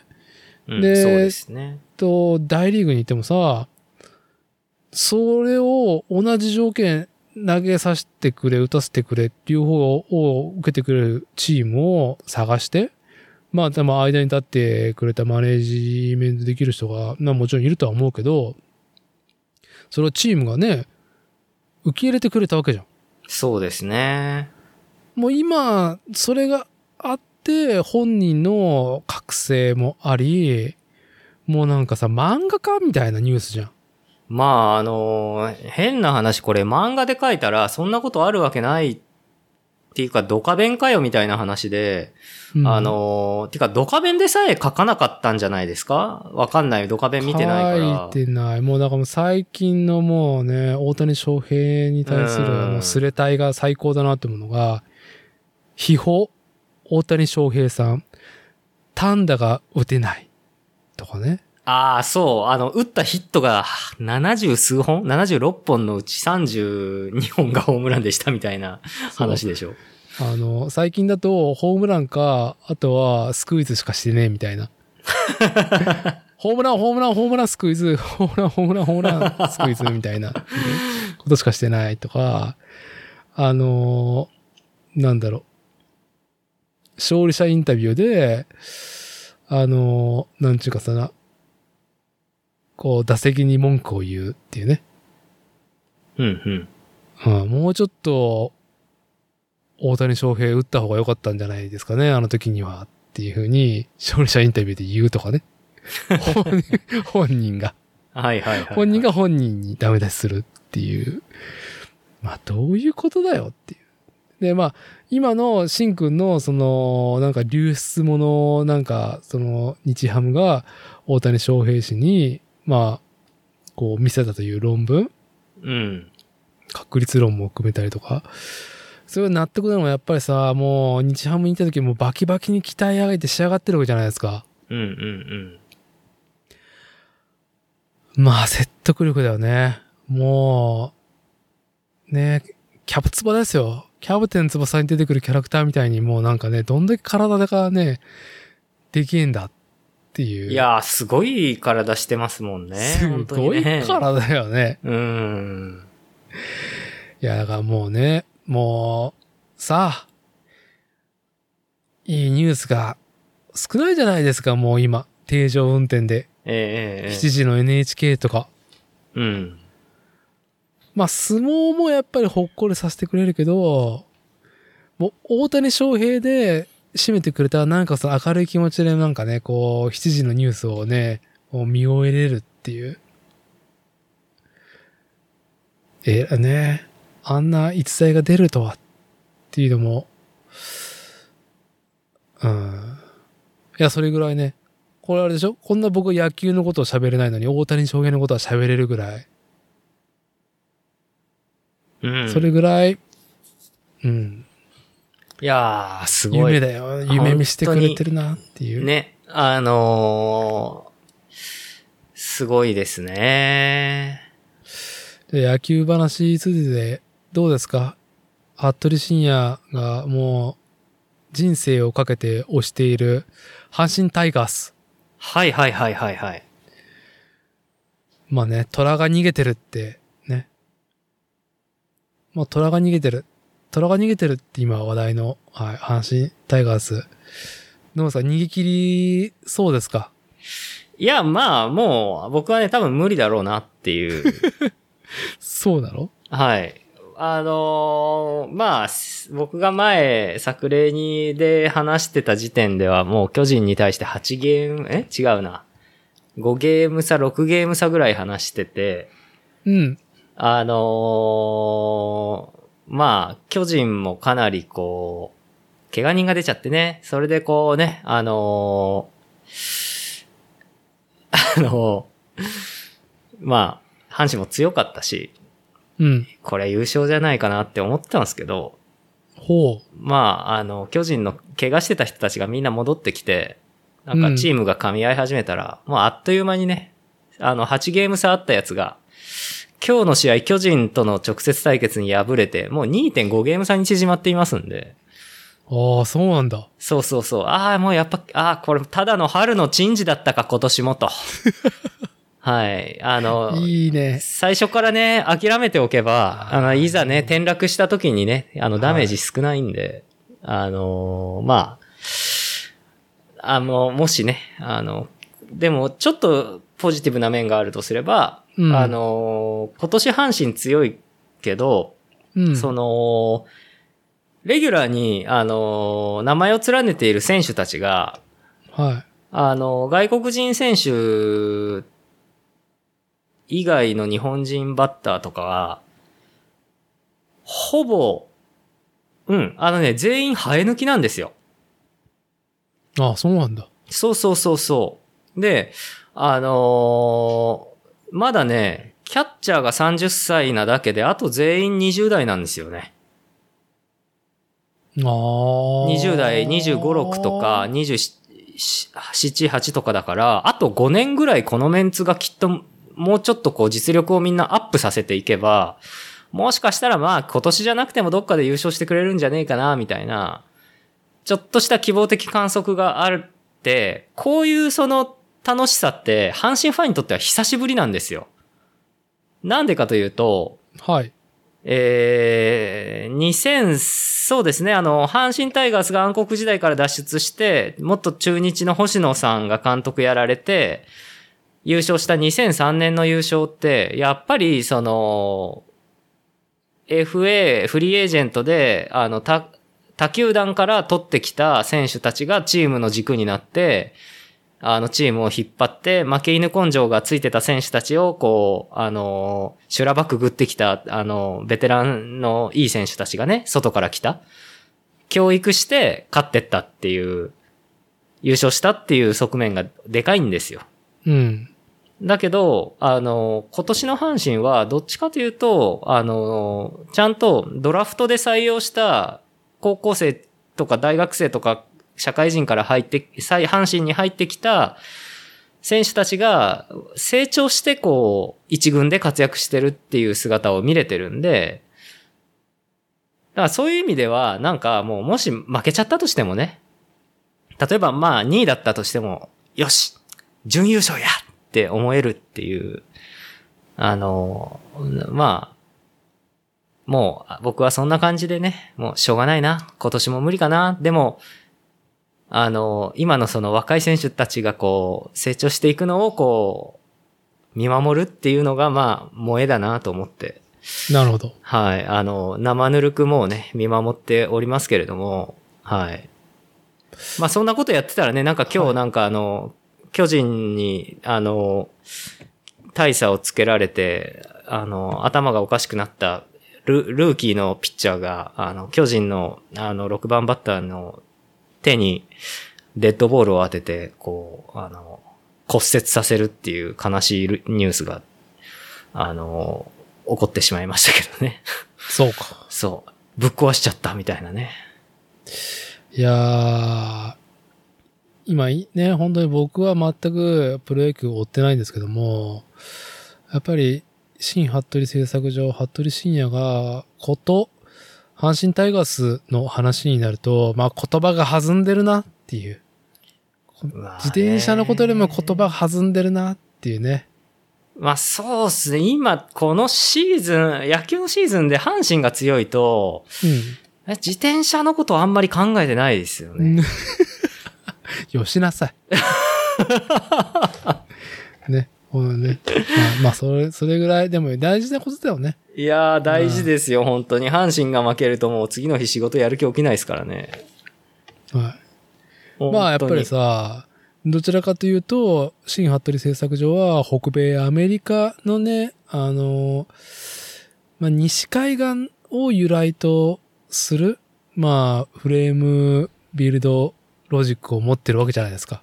そうですね。あの、僕、うちのフレーム作りスタイルはどっちか言うとやっぱり、あの、西海岸のフレームビルダーのスタイルに近いと思う。まあ。あんまり、あの、多分一般の方はほぼ気づかないっていうところですけど。うん。で、ね、我々が2016年に行ったあの、ポートランドを4日間いる中に、あの、NBA をね、あの、見に行ってさ、ああ、すごかったですね、NBA。ね、うでなんだっけ？ブレイザーズってあってたっけ？うん、ブレイザーズですね。はい。あの、ローカルのロゴチーム？ええ、ええ、えまあさ、まあちょっと次元が違う熱狂があったわけじゃないですか。え。うん、うん、うん。お客さんたちのやっぱりその、熱狂具合やばかったっすよね。うん。だから、あれぐらいの熱があるってことは、多分、チームの動向で仕事がね、だいぶ持ってかれてるんだろうなっていう、うん。あの、気持ち、気持ちがね、気持ちがだい生活のぶ、一部ですからね。うんああいうのはね。まあ、それが、ね、それぐらい何かその、自分が推している、まあ、チーム、うんプロスポーツのチームの動向で、一喜一憂に仕事の内容が持ってかれるっていうのは、まあ、西海岸スタイルではなかろうかと。いやいや、実は、仕事は本当は別に普通にするんですよ。するけど、するけどね、あのね、あのーもう何をしても、要は別に成果は一緒だけど、成果は一緒だ、得られる成果は一緒だけど、うん何をやってても面白くない なるほど。っていう感,、感情になっちゃうんですよ。なるほどね。まあ、じゃあ、なんとなしに自転車の話になったんで、まあ、一個だけ、えー近況私がですね、自転車のこと語れることが、まあ最近あったんで、一個いいですか？ああ、何ですか？まあね、まあ、知多半島でね、常滑で仕事してると、まあ本当に、ロードバイク、最近はやっぱりだいぶ、グラベルバイクまではいかないけど、まあ太いタイヤを履いた、まあツーリング車ググラベルバイク的なものもよく見かけるようになったなっていう。ディスクブレーキのね。うん。まあ、この地について5年間定点観測してるからさ、はいはいはいはい。だいぶね、なんか自転車のトレンドはね、俺自身は全然知多半島をツーリングできてない5年間なんだけどね。東大元暮らしって、まあなりがちですけどね。そう。なかなかね、あのー、ほんと今年は、なんだろう、バイクパッキングスタイル、そんながっつりしてる人はもちろんいないよ。えいないけど、いや僕が来始めた2016年、こっちにね、あの、今日構えてからは見られなかったそのパッキングスタイルをしてるような人、えうんうんあ何し、何しに行くんだろうなっていう、そう、なんか見かけるようになったし、うん。うんうん。まあだからね、とりあえず言いたいのは、あの、ツーリングは私してませんっていうのね、眺めていますと。どちらかというと毎日眺めてますと。なるほど。見ない日はないからね、スポーツバイクを。へー平日でもね。平日でもだよ、本当あ、に。へえ。そう。その中で僕が自転車って言ったら、まあ、家の畑に作った、あの、プチパンプトラックで、まあ、あの、26インチのね、キャニオンの、あの、ステッチで、まあ、子供と一緒にパンプで遊んだりとか。で、まあ、僕の人生の課題にしてる、バニーホップサブロクっていう、えー技がありまして。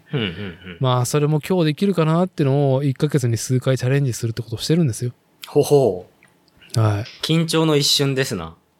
でも、こうね、土方仕事で、あとは懸垂と、あのー腹式呼吸だったりとか、プロテインをやめてない成果もありまして、うん。多分ね、僕の人生史上、筋力の総合値は高いと思う。ほう、まあ、なんかね、筋力に関しては、あの、年をち食っても、あの、か、筋、筋力がつくって言いますもんね。みたいね。で、プロテインを朝一、寝る1、2時間前に飲むっていう、1日2回は欠かしてないし、うん。負荷が高いような仕事だったりとか、自転車やった時は飲むようにしてるのもあって、うん。うん、筋力あるから、なんだろう、久々に1ヶ月に数回しか BMX やってな、やらなくても、全然その、なん、なんだろう、ちょっと怖さがないんだよね。へえ。まあ、いつだって、俺はバーニーホップサブロクできてるはずっていうふうに、まあ思ってんだけど、多分ムービーを撮ると、まあ後輪が着地、先に着地してるっていうね。だから最近もうね、ムービー撮ることをやめてるっていう。うんうん。うん。俺が回ったと思ったら、それでいいっていう、そんなね、BMX ライフしてるんですけども、うん。えーっとですね、グリップの話なんですけど、ほ自転車のね、それも、バーハンドルとか BMX のバースタイルのグリップですよね、本う。当に。うんうんうんで、昔から世の中の自転車グリップには ODI と ODI 以外の2種類しかないとまあ言われてるわけですよ。うん。あー、ODI ね。ODI。で、ODI 以外のグリップを、まあ、たまたま今年つけたんですよね。はいはい。で、さっきも言ったように、1ヶ月に1、2回、3回乗るぐらいになっちゃってるから、今。うんうん。そのグリップが使用っていうか着想3ヶ月で避けてたんだよ。ああ。乗ってて避けたんじゃなくて、あの、乗るかと思って、手に取ったら、あれ？避けとるみたいな。へペローンっつってまあ、理由はおそらく、えーっと、うんうんカラーがマーブルと呼ばれるもので、うん。わかるかななんか、マーブルチョコレートってさ、なんちったらいいの？あの波紋というかさ、まあ、例えば、黒だったら、うん。まあ、明度の高い白とかベージュとかに対して2色3色中間色があるみたいのが、なんかこう波紋みたいにうにゅうにゅうにゅうってああ、はいはいはいはいはいはい。わマーブルねかるわかる。っていうカラーがあって、で、結局、その、ゴム特性が色で変わるから、ああ、変わるっすね。うん。それで、この冬につけたやつで暖かくなったっていうのと、あと製品の、まあ精度とは言わないけど、まあちょっと NG 品だったんだなっていうのでう、んうんうんマーブル的なものから、ところで避けてたんだよね。うんああ、なるほどね。まあでも僕はそんなん別にね、いいですよ。ゴム製品はね。しょうがない。当たり外れがありますから。うん。本当に。自動車業界のゴム製品、パッキンとか、まあタイヤもそうだけど、もう欠品率、まあ30%から40%っていう恐ろしい世界だから、工場で跳ねられるね、NG 品がそんだけ多いっていう。まあそういうのを知ってるのもあり、外れだったなーって思いながら。で、やっぱ ODI 買う、買おうと思って、うん。あの、ブラウザ開いたら、ないね、グリップ。なんか偉い値段が定価よりも高く売られてるサイトを発見したみたいなこと伊達さん言ってませんでしたっけ？いや、月並みだけよ。ちゃんとやってるところは欠品。なるほどね。アマゾンはまあ3倍とかだね。ほほほ。すごいなあの ODI のさ、ゴムだけのグリップに3000円いくらは出せないでしょ。うん。いやー、なんかね、本当に、まあ、なんあの、うちもね、まあさっきのあの日本酒いただいたっていう丹下さん、丹下のね、エンマバイシクルワークスさんも言ってたけど、なんか台湾のね、製造拠点、あるいはまあベトナムだったりとか、あっちの方の工場とかでも結局材料不足が結構深刻らしくてね。うん。あの、プラスチックの材料、まあ、ゴムの材料、あと鉄とかね。う。うんん。だから結構今ね、あの、自転車の黒森パイプもね、あのー軒並み欠品で材料がないんで、結構材料待ちっていうお客さんも今、いらっしゃいますね。うちで注文するっていうお客さんでも。あー、まあだから、パーツが揃ってからオーダーしたいみたいな話になってるってこと？いや、あの、パイプだから材料なんですよ。ああ、パイプがねえってことね。パイプがないんですよ。そうそうそうそうそう。ああ、そうなのね。えそうか。じゃあ、まあ、シンくんとかにも確実に、そうやってコロナの影響が、ああ、来てると。えそうですね。まあでも、聞いてる分には、そんなにあれだね。うん。暇になって困ってるっていう感じはなさそうね。暇にはなってないですね。うん。まあ、結構、うち、いろいろやってるか あ、まあ自転車にだけっていう限らずってこと？ら、そう、うんと、まあ、自転車でもいろいろあるじゃないですか。はい。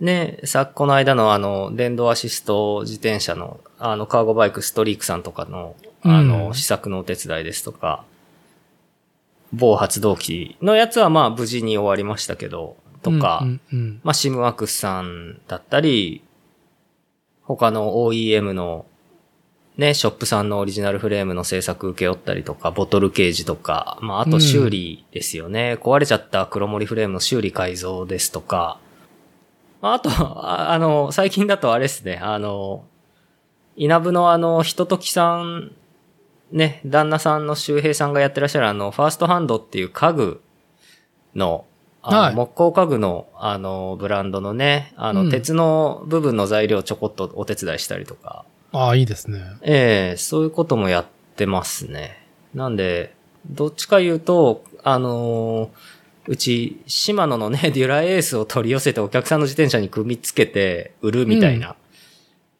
あのーいや、そんなのやれたらいいなと思うんだけど、まあ、あのー服部製作所9年目だけど、デュラエースつけた自転車売ったこと一遍もないんですけど、あのーう、うん、あの、うち極度にね、あの、完成者が少ないんで、あ、その、新服部製作所で完成者まで至る？新君のところで組み上がるものああ、まあが少そうですね。ないってことうちで部品、部品うちで取って完成車としてそうですね、売るっていうのが、うち多分、完成車1年で2台とか3台ぐらいしかないんですよ、多分。うーん。うん。なん、で、その、はい。まあ、パーツ不足で煽りを食らって納車ができなくて売り上げが上がらないみたいなことは、ないんですよね、うちは。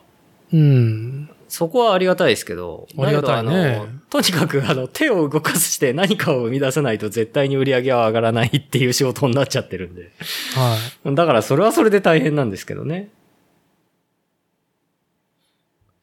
まあでも、あのーそういう意味では、あのー悪くない感じで、あのーこのコロナ禍をうん。乗り、乗り越えられそうだな、みたいな感じはしますけどね。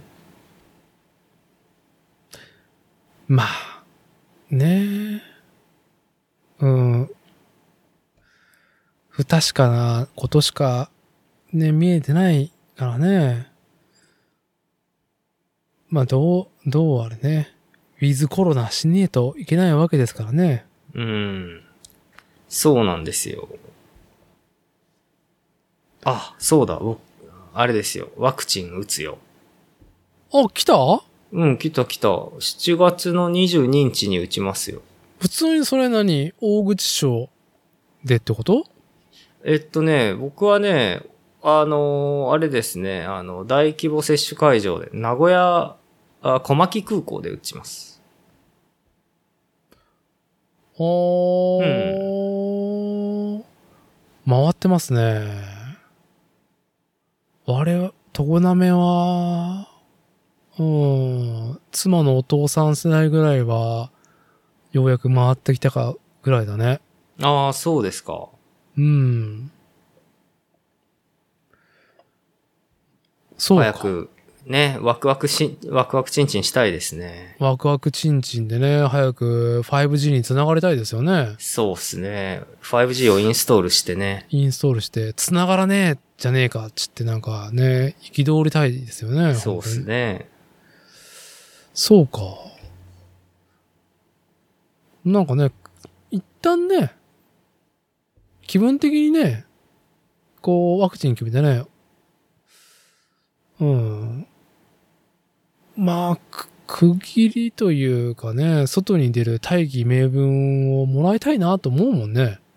うん、そうっすね。まあ、ぜひとも、みんなね、ワクチン、えーこの、ポッドキャスト番組作例のね、コアメンバーである私立てと、今話してる新服部製作所、服部深也と、まあもう一人、えー初老一年生、ラジオ戦士 DJ まこっち。まあこの三人が晴れて、ワクチン2発決めて、そしたらもうね、ワクチン決めたぜ祝杯収録をね、リアルタイムにしたよね。したいですね。あ、そうそう。服部家ね、ピザ窯買うよ。急に優雅な話が来たね。うん。いや、な、優雅って言っても、なんかね、あのおすごく、ぼ僕がね、あの、普段ね、髪の毛切ってもらってる床屋さんがあるんですけど、うん。もうあのね、小学校2年生の頃からずっとそこなんですけど、うち。僕。あの、はい。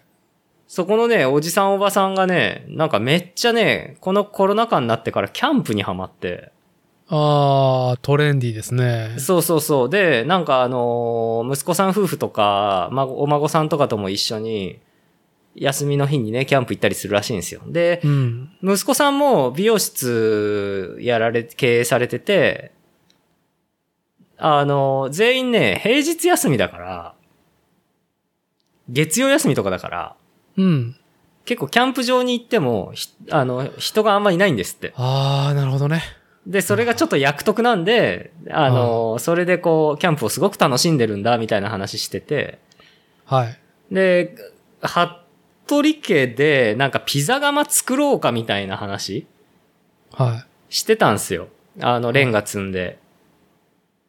で、あの、ねやれたら面白いよね、みたいな話をしてたんだけど、い。はい。で、なんか、その、床屋行った時にピザ窯作りたくてさ、みたいな話してたら、うん。そこのあの、ね、あの、床屋のあのご夫婦が、え、ピザ窯うちあるよみたいなこと言ってて、えーなんか作ったんすか？って言ったら、いや、違う違う。キャンプでね、あの、持ち運びができるんだわ、みたいなこと言ってて、はへーっつって。で、え、どんなんなんすか？つって聞いたら、なんか長野県で作ってる、カブトっていう名前のなんか、あの、ピザ窯らしいんだけど、あ。はまあ、普通になんかこう、鉄、鉄のド、あの、ドーム型というか、あの、ドラム缶半分に切ったみたいなね、屋根で、屋根からまあ煙突がポーンって突き出てて、で、あの、中に敷く石があってね。で、そああ、の上になるほどね。ピザ入れて、あの焼くんだっつってて。ああ、今早速、ググって画像検索見てますけど、いいですね。シンプルな形。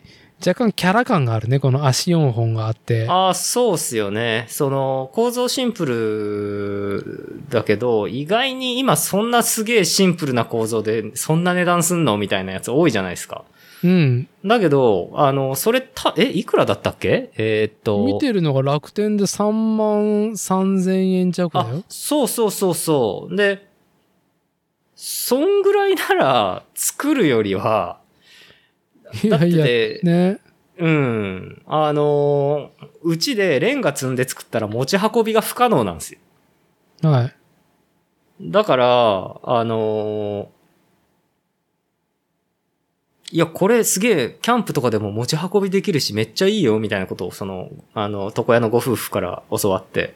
うん。ほんで、あの、服部家の、あの、会議において、いや、これ作ると、なんか、レンガでボコーンって作ると、場所取るし、邪魔だし、重いし、持ち運びできないから、こっちにした方がいいんじゃないのっていう話したら、なんか母親が、マジ、お、これマジいいじゃん、私買うわ、これ、とか言い出して。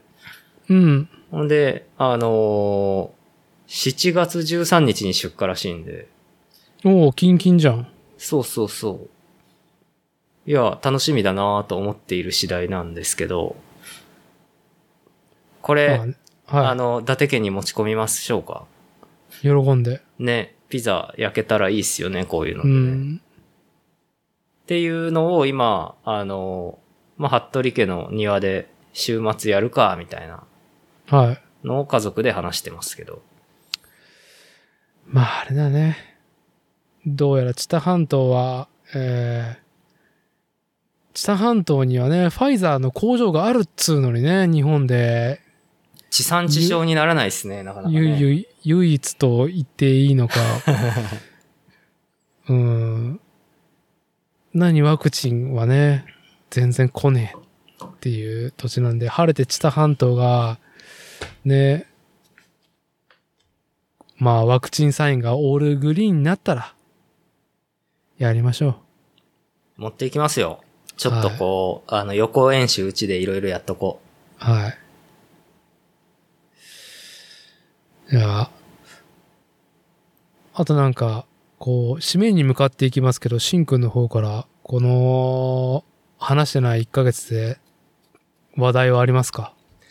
う。えー、あー、まあ、読んだ本、何読んだ本あるっていうので言うと、うん。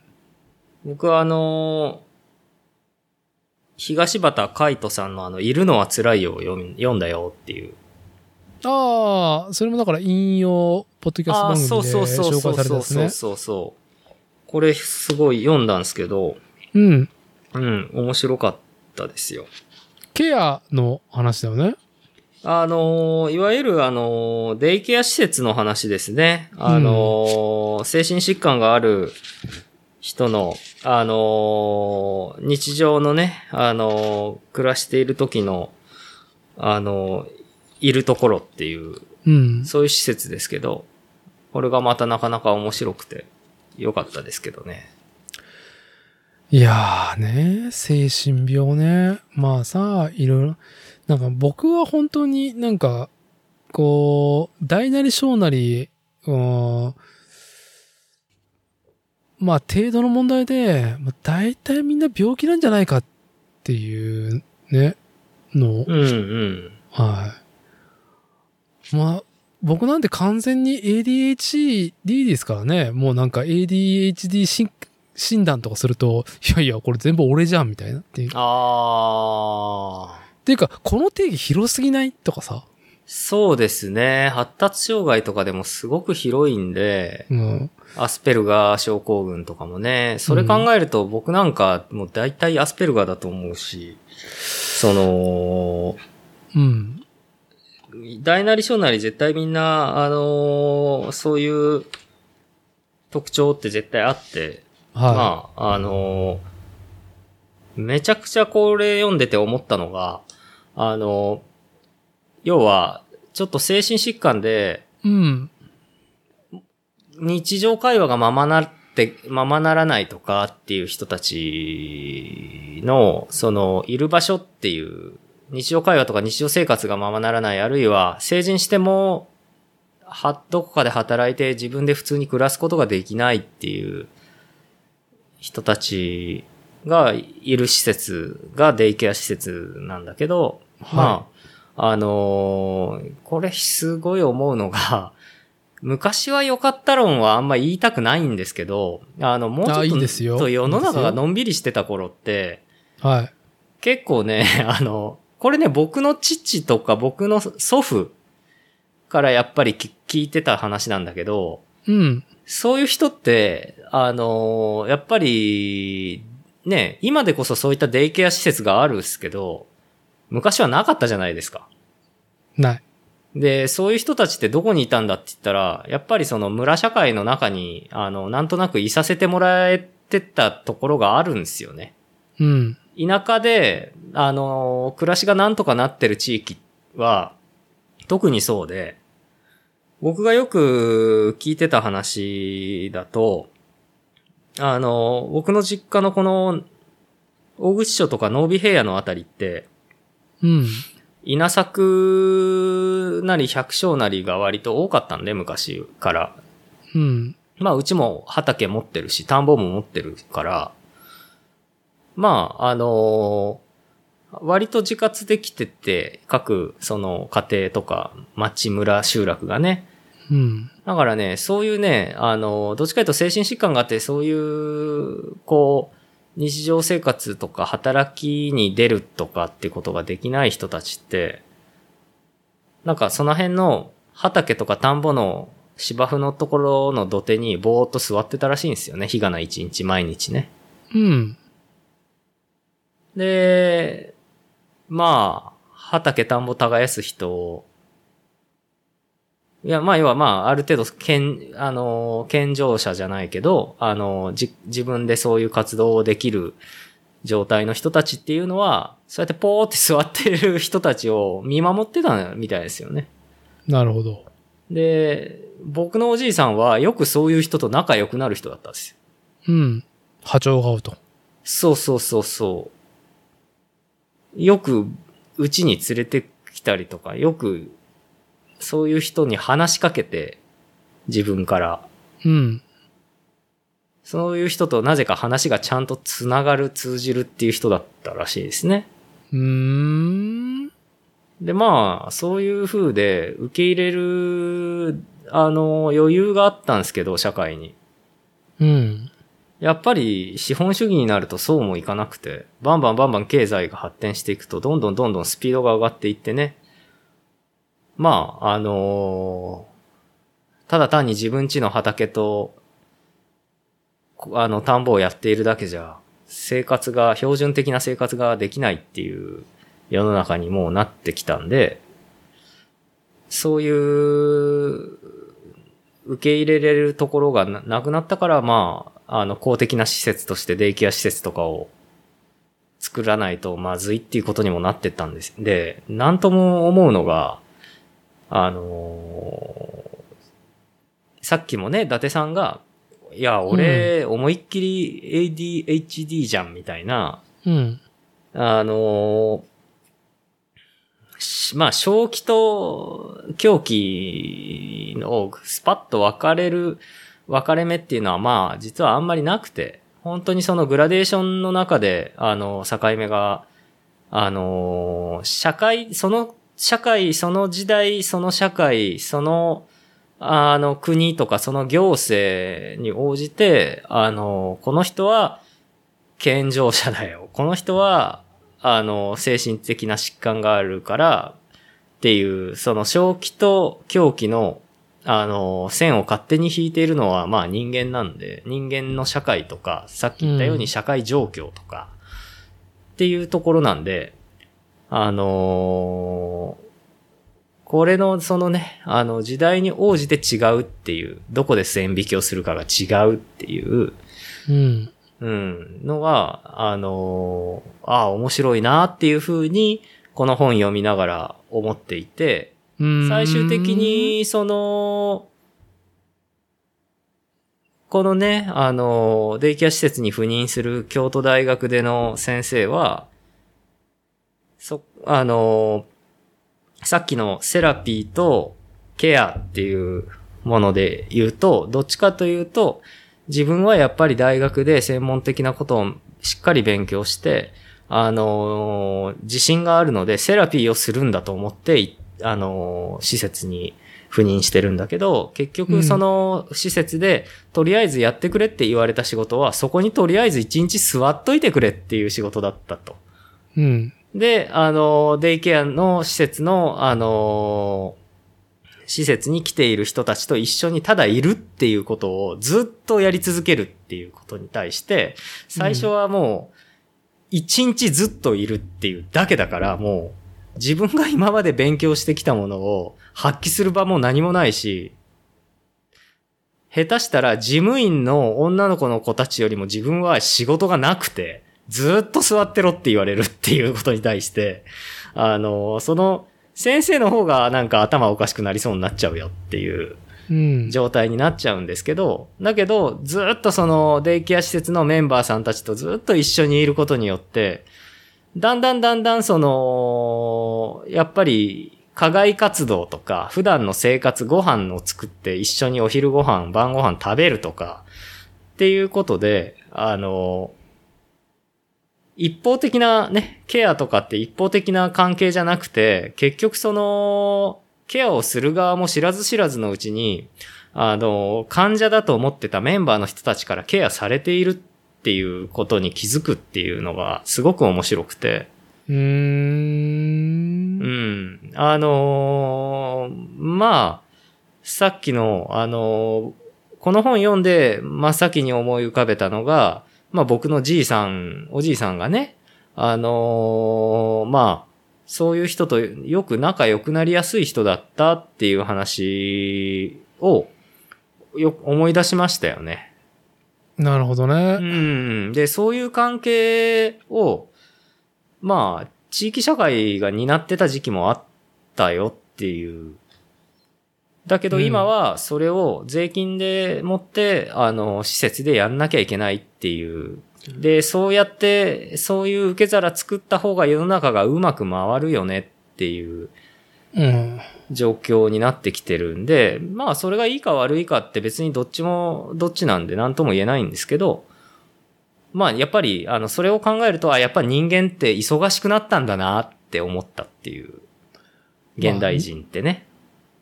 まあ、なんだろう。近代化されたというか、先進国組というか、まあ、現在の日本っていうところで言うと、まあ、み多くの人たちが時間を失ってるよねっていう話だよね。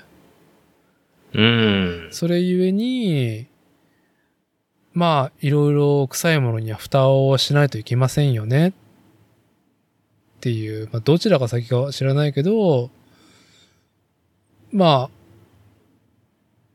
結局、仕事を作るのが先だったのか、ケアという仕事を作るのが先だったのか、ルールを決めることが先だったのかは知らないけどさ、はあ、なん、もうね、何も言えねえっていうゾーンだよね。僕はね、別にね、結論はなくて、特に。結論で、どっちが悪いじゃなくて、あ、みんなただ単純に、あの、経済成長をして忙しくなったんだっていうだけの話です。うんそれがいいとか悪いとかっていうことは僕はあんまり、どっちも言いたくないというか、どっちでもいい。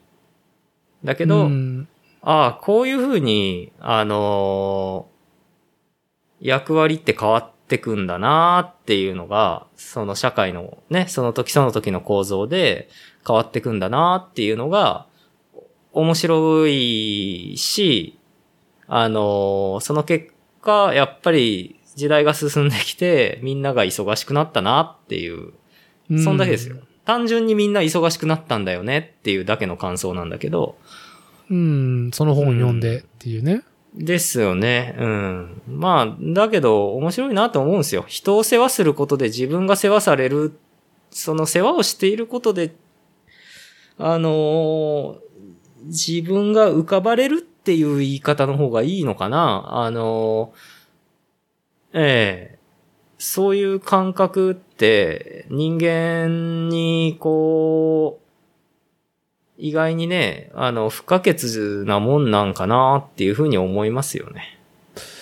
まあ、それこそ、はい自己肯定ライジングってやつだろうなまさにそれを言おうとしたんだけど、やっぱり、その、つい自分が攻撃されていると感じ、怒ってしまう人、それが現実であろうとも、インターネット上、SNS 上であろうとも、やっぱり自己肯定が高ければ、なんかこう平たくね、自分に芯があれば、こう何か、その、自分が言ってることを違うよとかさ、うん、それは間違っていませんかって言われても、あ、そういう考え方もあるんだっていう風に流すわけでもないんだけど、まあちょっと落ち着いて、こう他人の声を聞けると。でも自己肯定が低い状態で何かそうやって、それ違うんじゃないの？間違っていないとか言われたら、こう、その行いとか発した言葉に関してによって自分自身が否定されたみたいに感じ？まあ、つい声を荒げてしまうっていう。自己肯定が、こう、ちゃんと保てる状態っていうのが、もしかしたらね、今、こう、希薄になってるかもしれないと。そういううん。誰しも今ね、その、高度成長期とかバブル期に見せられたビジョンにのっとってさ、成功体験得れる人の方が少ないわけだから、でもそのことは呪いのように今でも残ってるし、うん。ね、その成功体験を語るさ、人たちもさ、声がでかい人はいるわけだからさ、うん。うん。うん、気にしてしまうんだけども、やっぱり、じゃあ自分自身の幸せの尺度とか自己肯定の尺度っていうのを決めないといけないけど、なかなかね、あのーまあまあ、この宗教の話になってしまうけど、宗教とかが強く指し示してくれる国でもないし、うん。まあそんな中で、まあ例えばその、僕はもう、プラモだったりとか、まあ自転車をそうやって、まあ自身で、まあ、オーダーすることから始めたりとか、自分で組み立てれるものうん。うん。うん。うん。に魅力を感じ、自分の手を動かして、まあ、完結させるってことはさ、自分の行いなわけだから、うん。まあ自己肯定がさ、こうね、なんちゅうの、チャージされるわけじゃないですか。うん、そうですね。うん、ただ、やっぱり、こう、僕らは、その DIY 原理主義だっちってね、いろいろ自分でまず試してみるとかさ、うん。試そうという、その思考が巡るだけでも楽しめる方だけど、皆が皆がそうじゃないと。うん、うん、うん、うん。まあ、その、何に楽しさを見出すかはね、うん。あの、人それぞれなんですけど、まあだからその受け手側にしかね、あの、これ言い方がちょっと今悪かったけど、まあ受け手、受け身な方であるとか、自分でアクションが起こせない方であるっていう人が、まあ、じゃあそうやって社会において仕事以外ではね、やっぱり、こう家庭と職場以外の自分が決めたっていう場所で自己肯定を上げる上では、まあ、ボランティアとかって機能してるなぁとは最近、なんか考えれるようになったね。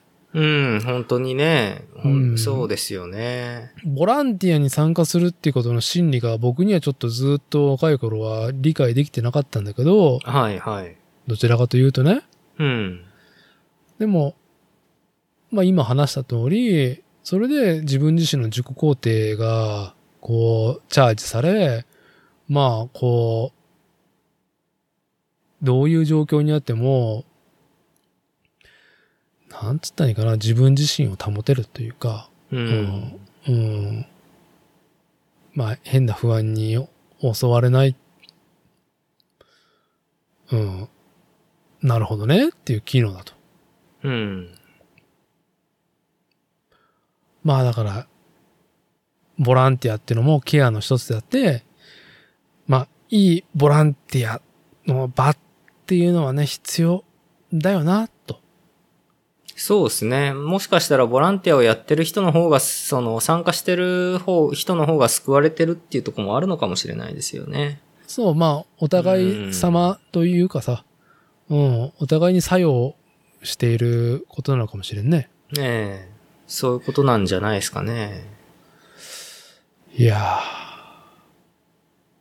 なかなかあれですね。こう、締めるに難しいお題になりましたね。まあ、こういうのはなんかこれが答えだ面白いだろうっていうのにはなりにくいですからね。なりにくいね。ええまあ、だから、だからこそ、本当はそ僕はそっちの方が面白いなっていうのは思うんですけど、まあ、そういうレグいう、そういう堂々巡りな考えを楽しむっていうことが、うん。まあ、さっきのね、自転車の、自転車文化の本とか、はい。うん、あの、自転車を趣味だったり、普段の生活に取り入れてる、てくっていうことにおいて、まあ、そう、その、うん。なんつうんでしょうね。あの、そこまでいけてないんでしょうね、まだね。自転車趣味ってね。うーん。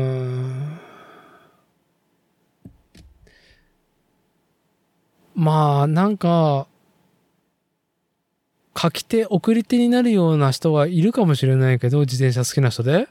え需要の数が少ないのかもね。うん、そうですね。だから、まあ、そういう活動をするなら非営利でやった方がいいんですよね。まあね。うん。仕事にはするつもりは、もしやるとしてもしし仕事にはしないでしょうね。ならないですし。いやーまあだからスポットでね、同人誌ができるぐらいが今のいい温度感だよね。う。うんまあ、そうですね。温度、まあ、うん。結局、えー自分がどこのコミュニティにいるのかを選ぶしかないんでしょうね。あまあもしくは一人になるとかね。コミュニティに属さないとかね。はい。いやね、なんかね、その、書き物っていうか、僕も同人誌っていうのはやっぱ DIY 芸人主義としてはなんか出したい考えも、まあ、あったという過去形になってしまうんだけど、うん。ガッツがないね。文章、もうね、文章を起こすガッツが俺にはない。ないから、文章ね。ないか。ら、はい。もう、結局一番、その、こうやって今回も2時間超えるここと喋ってるけど、えいやね、あの、別に音声2時間レコードしたものを整えてアップロードすれば終わりだからさ、この、ね、DIY。えまあそうですね。要はこう、あのー垂れ流して、それを溜めといて解き放って終わるっていう感じですからね。はまああるいはまあ終わりはしないけど、垂れ流して、垂れ流したものを溜めといて、解き放って反応を待つっていうスタイルですよね。い。まあ、待つっつっても、まあ、なんちゅうか、双方、双方向ではないから、ええまあ、どちらかちょっと今、リアクションを、こう、積極的にもらいたいっていう番組作りはしてないから、現状、このポッドキャスト番組作例は。うん。まあ別に、僕自身が工数を必要最低限にしたいっていう考えもあってなんだけどね、それは。うんうんうん。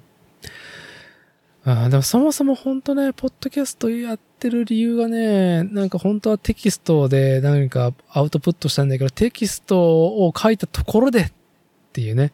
うんうん。うん。送り手いるのか？じゃあじゃあ送り手じゃなくて、受け手はいるのかっていうね、うんうんうんうん。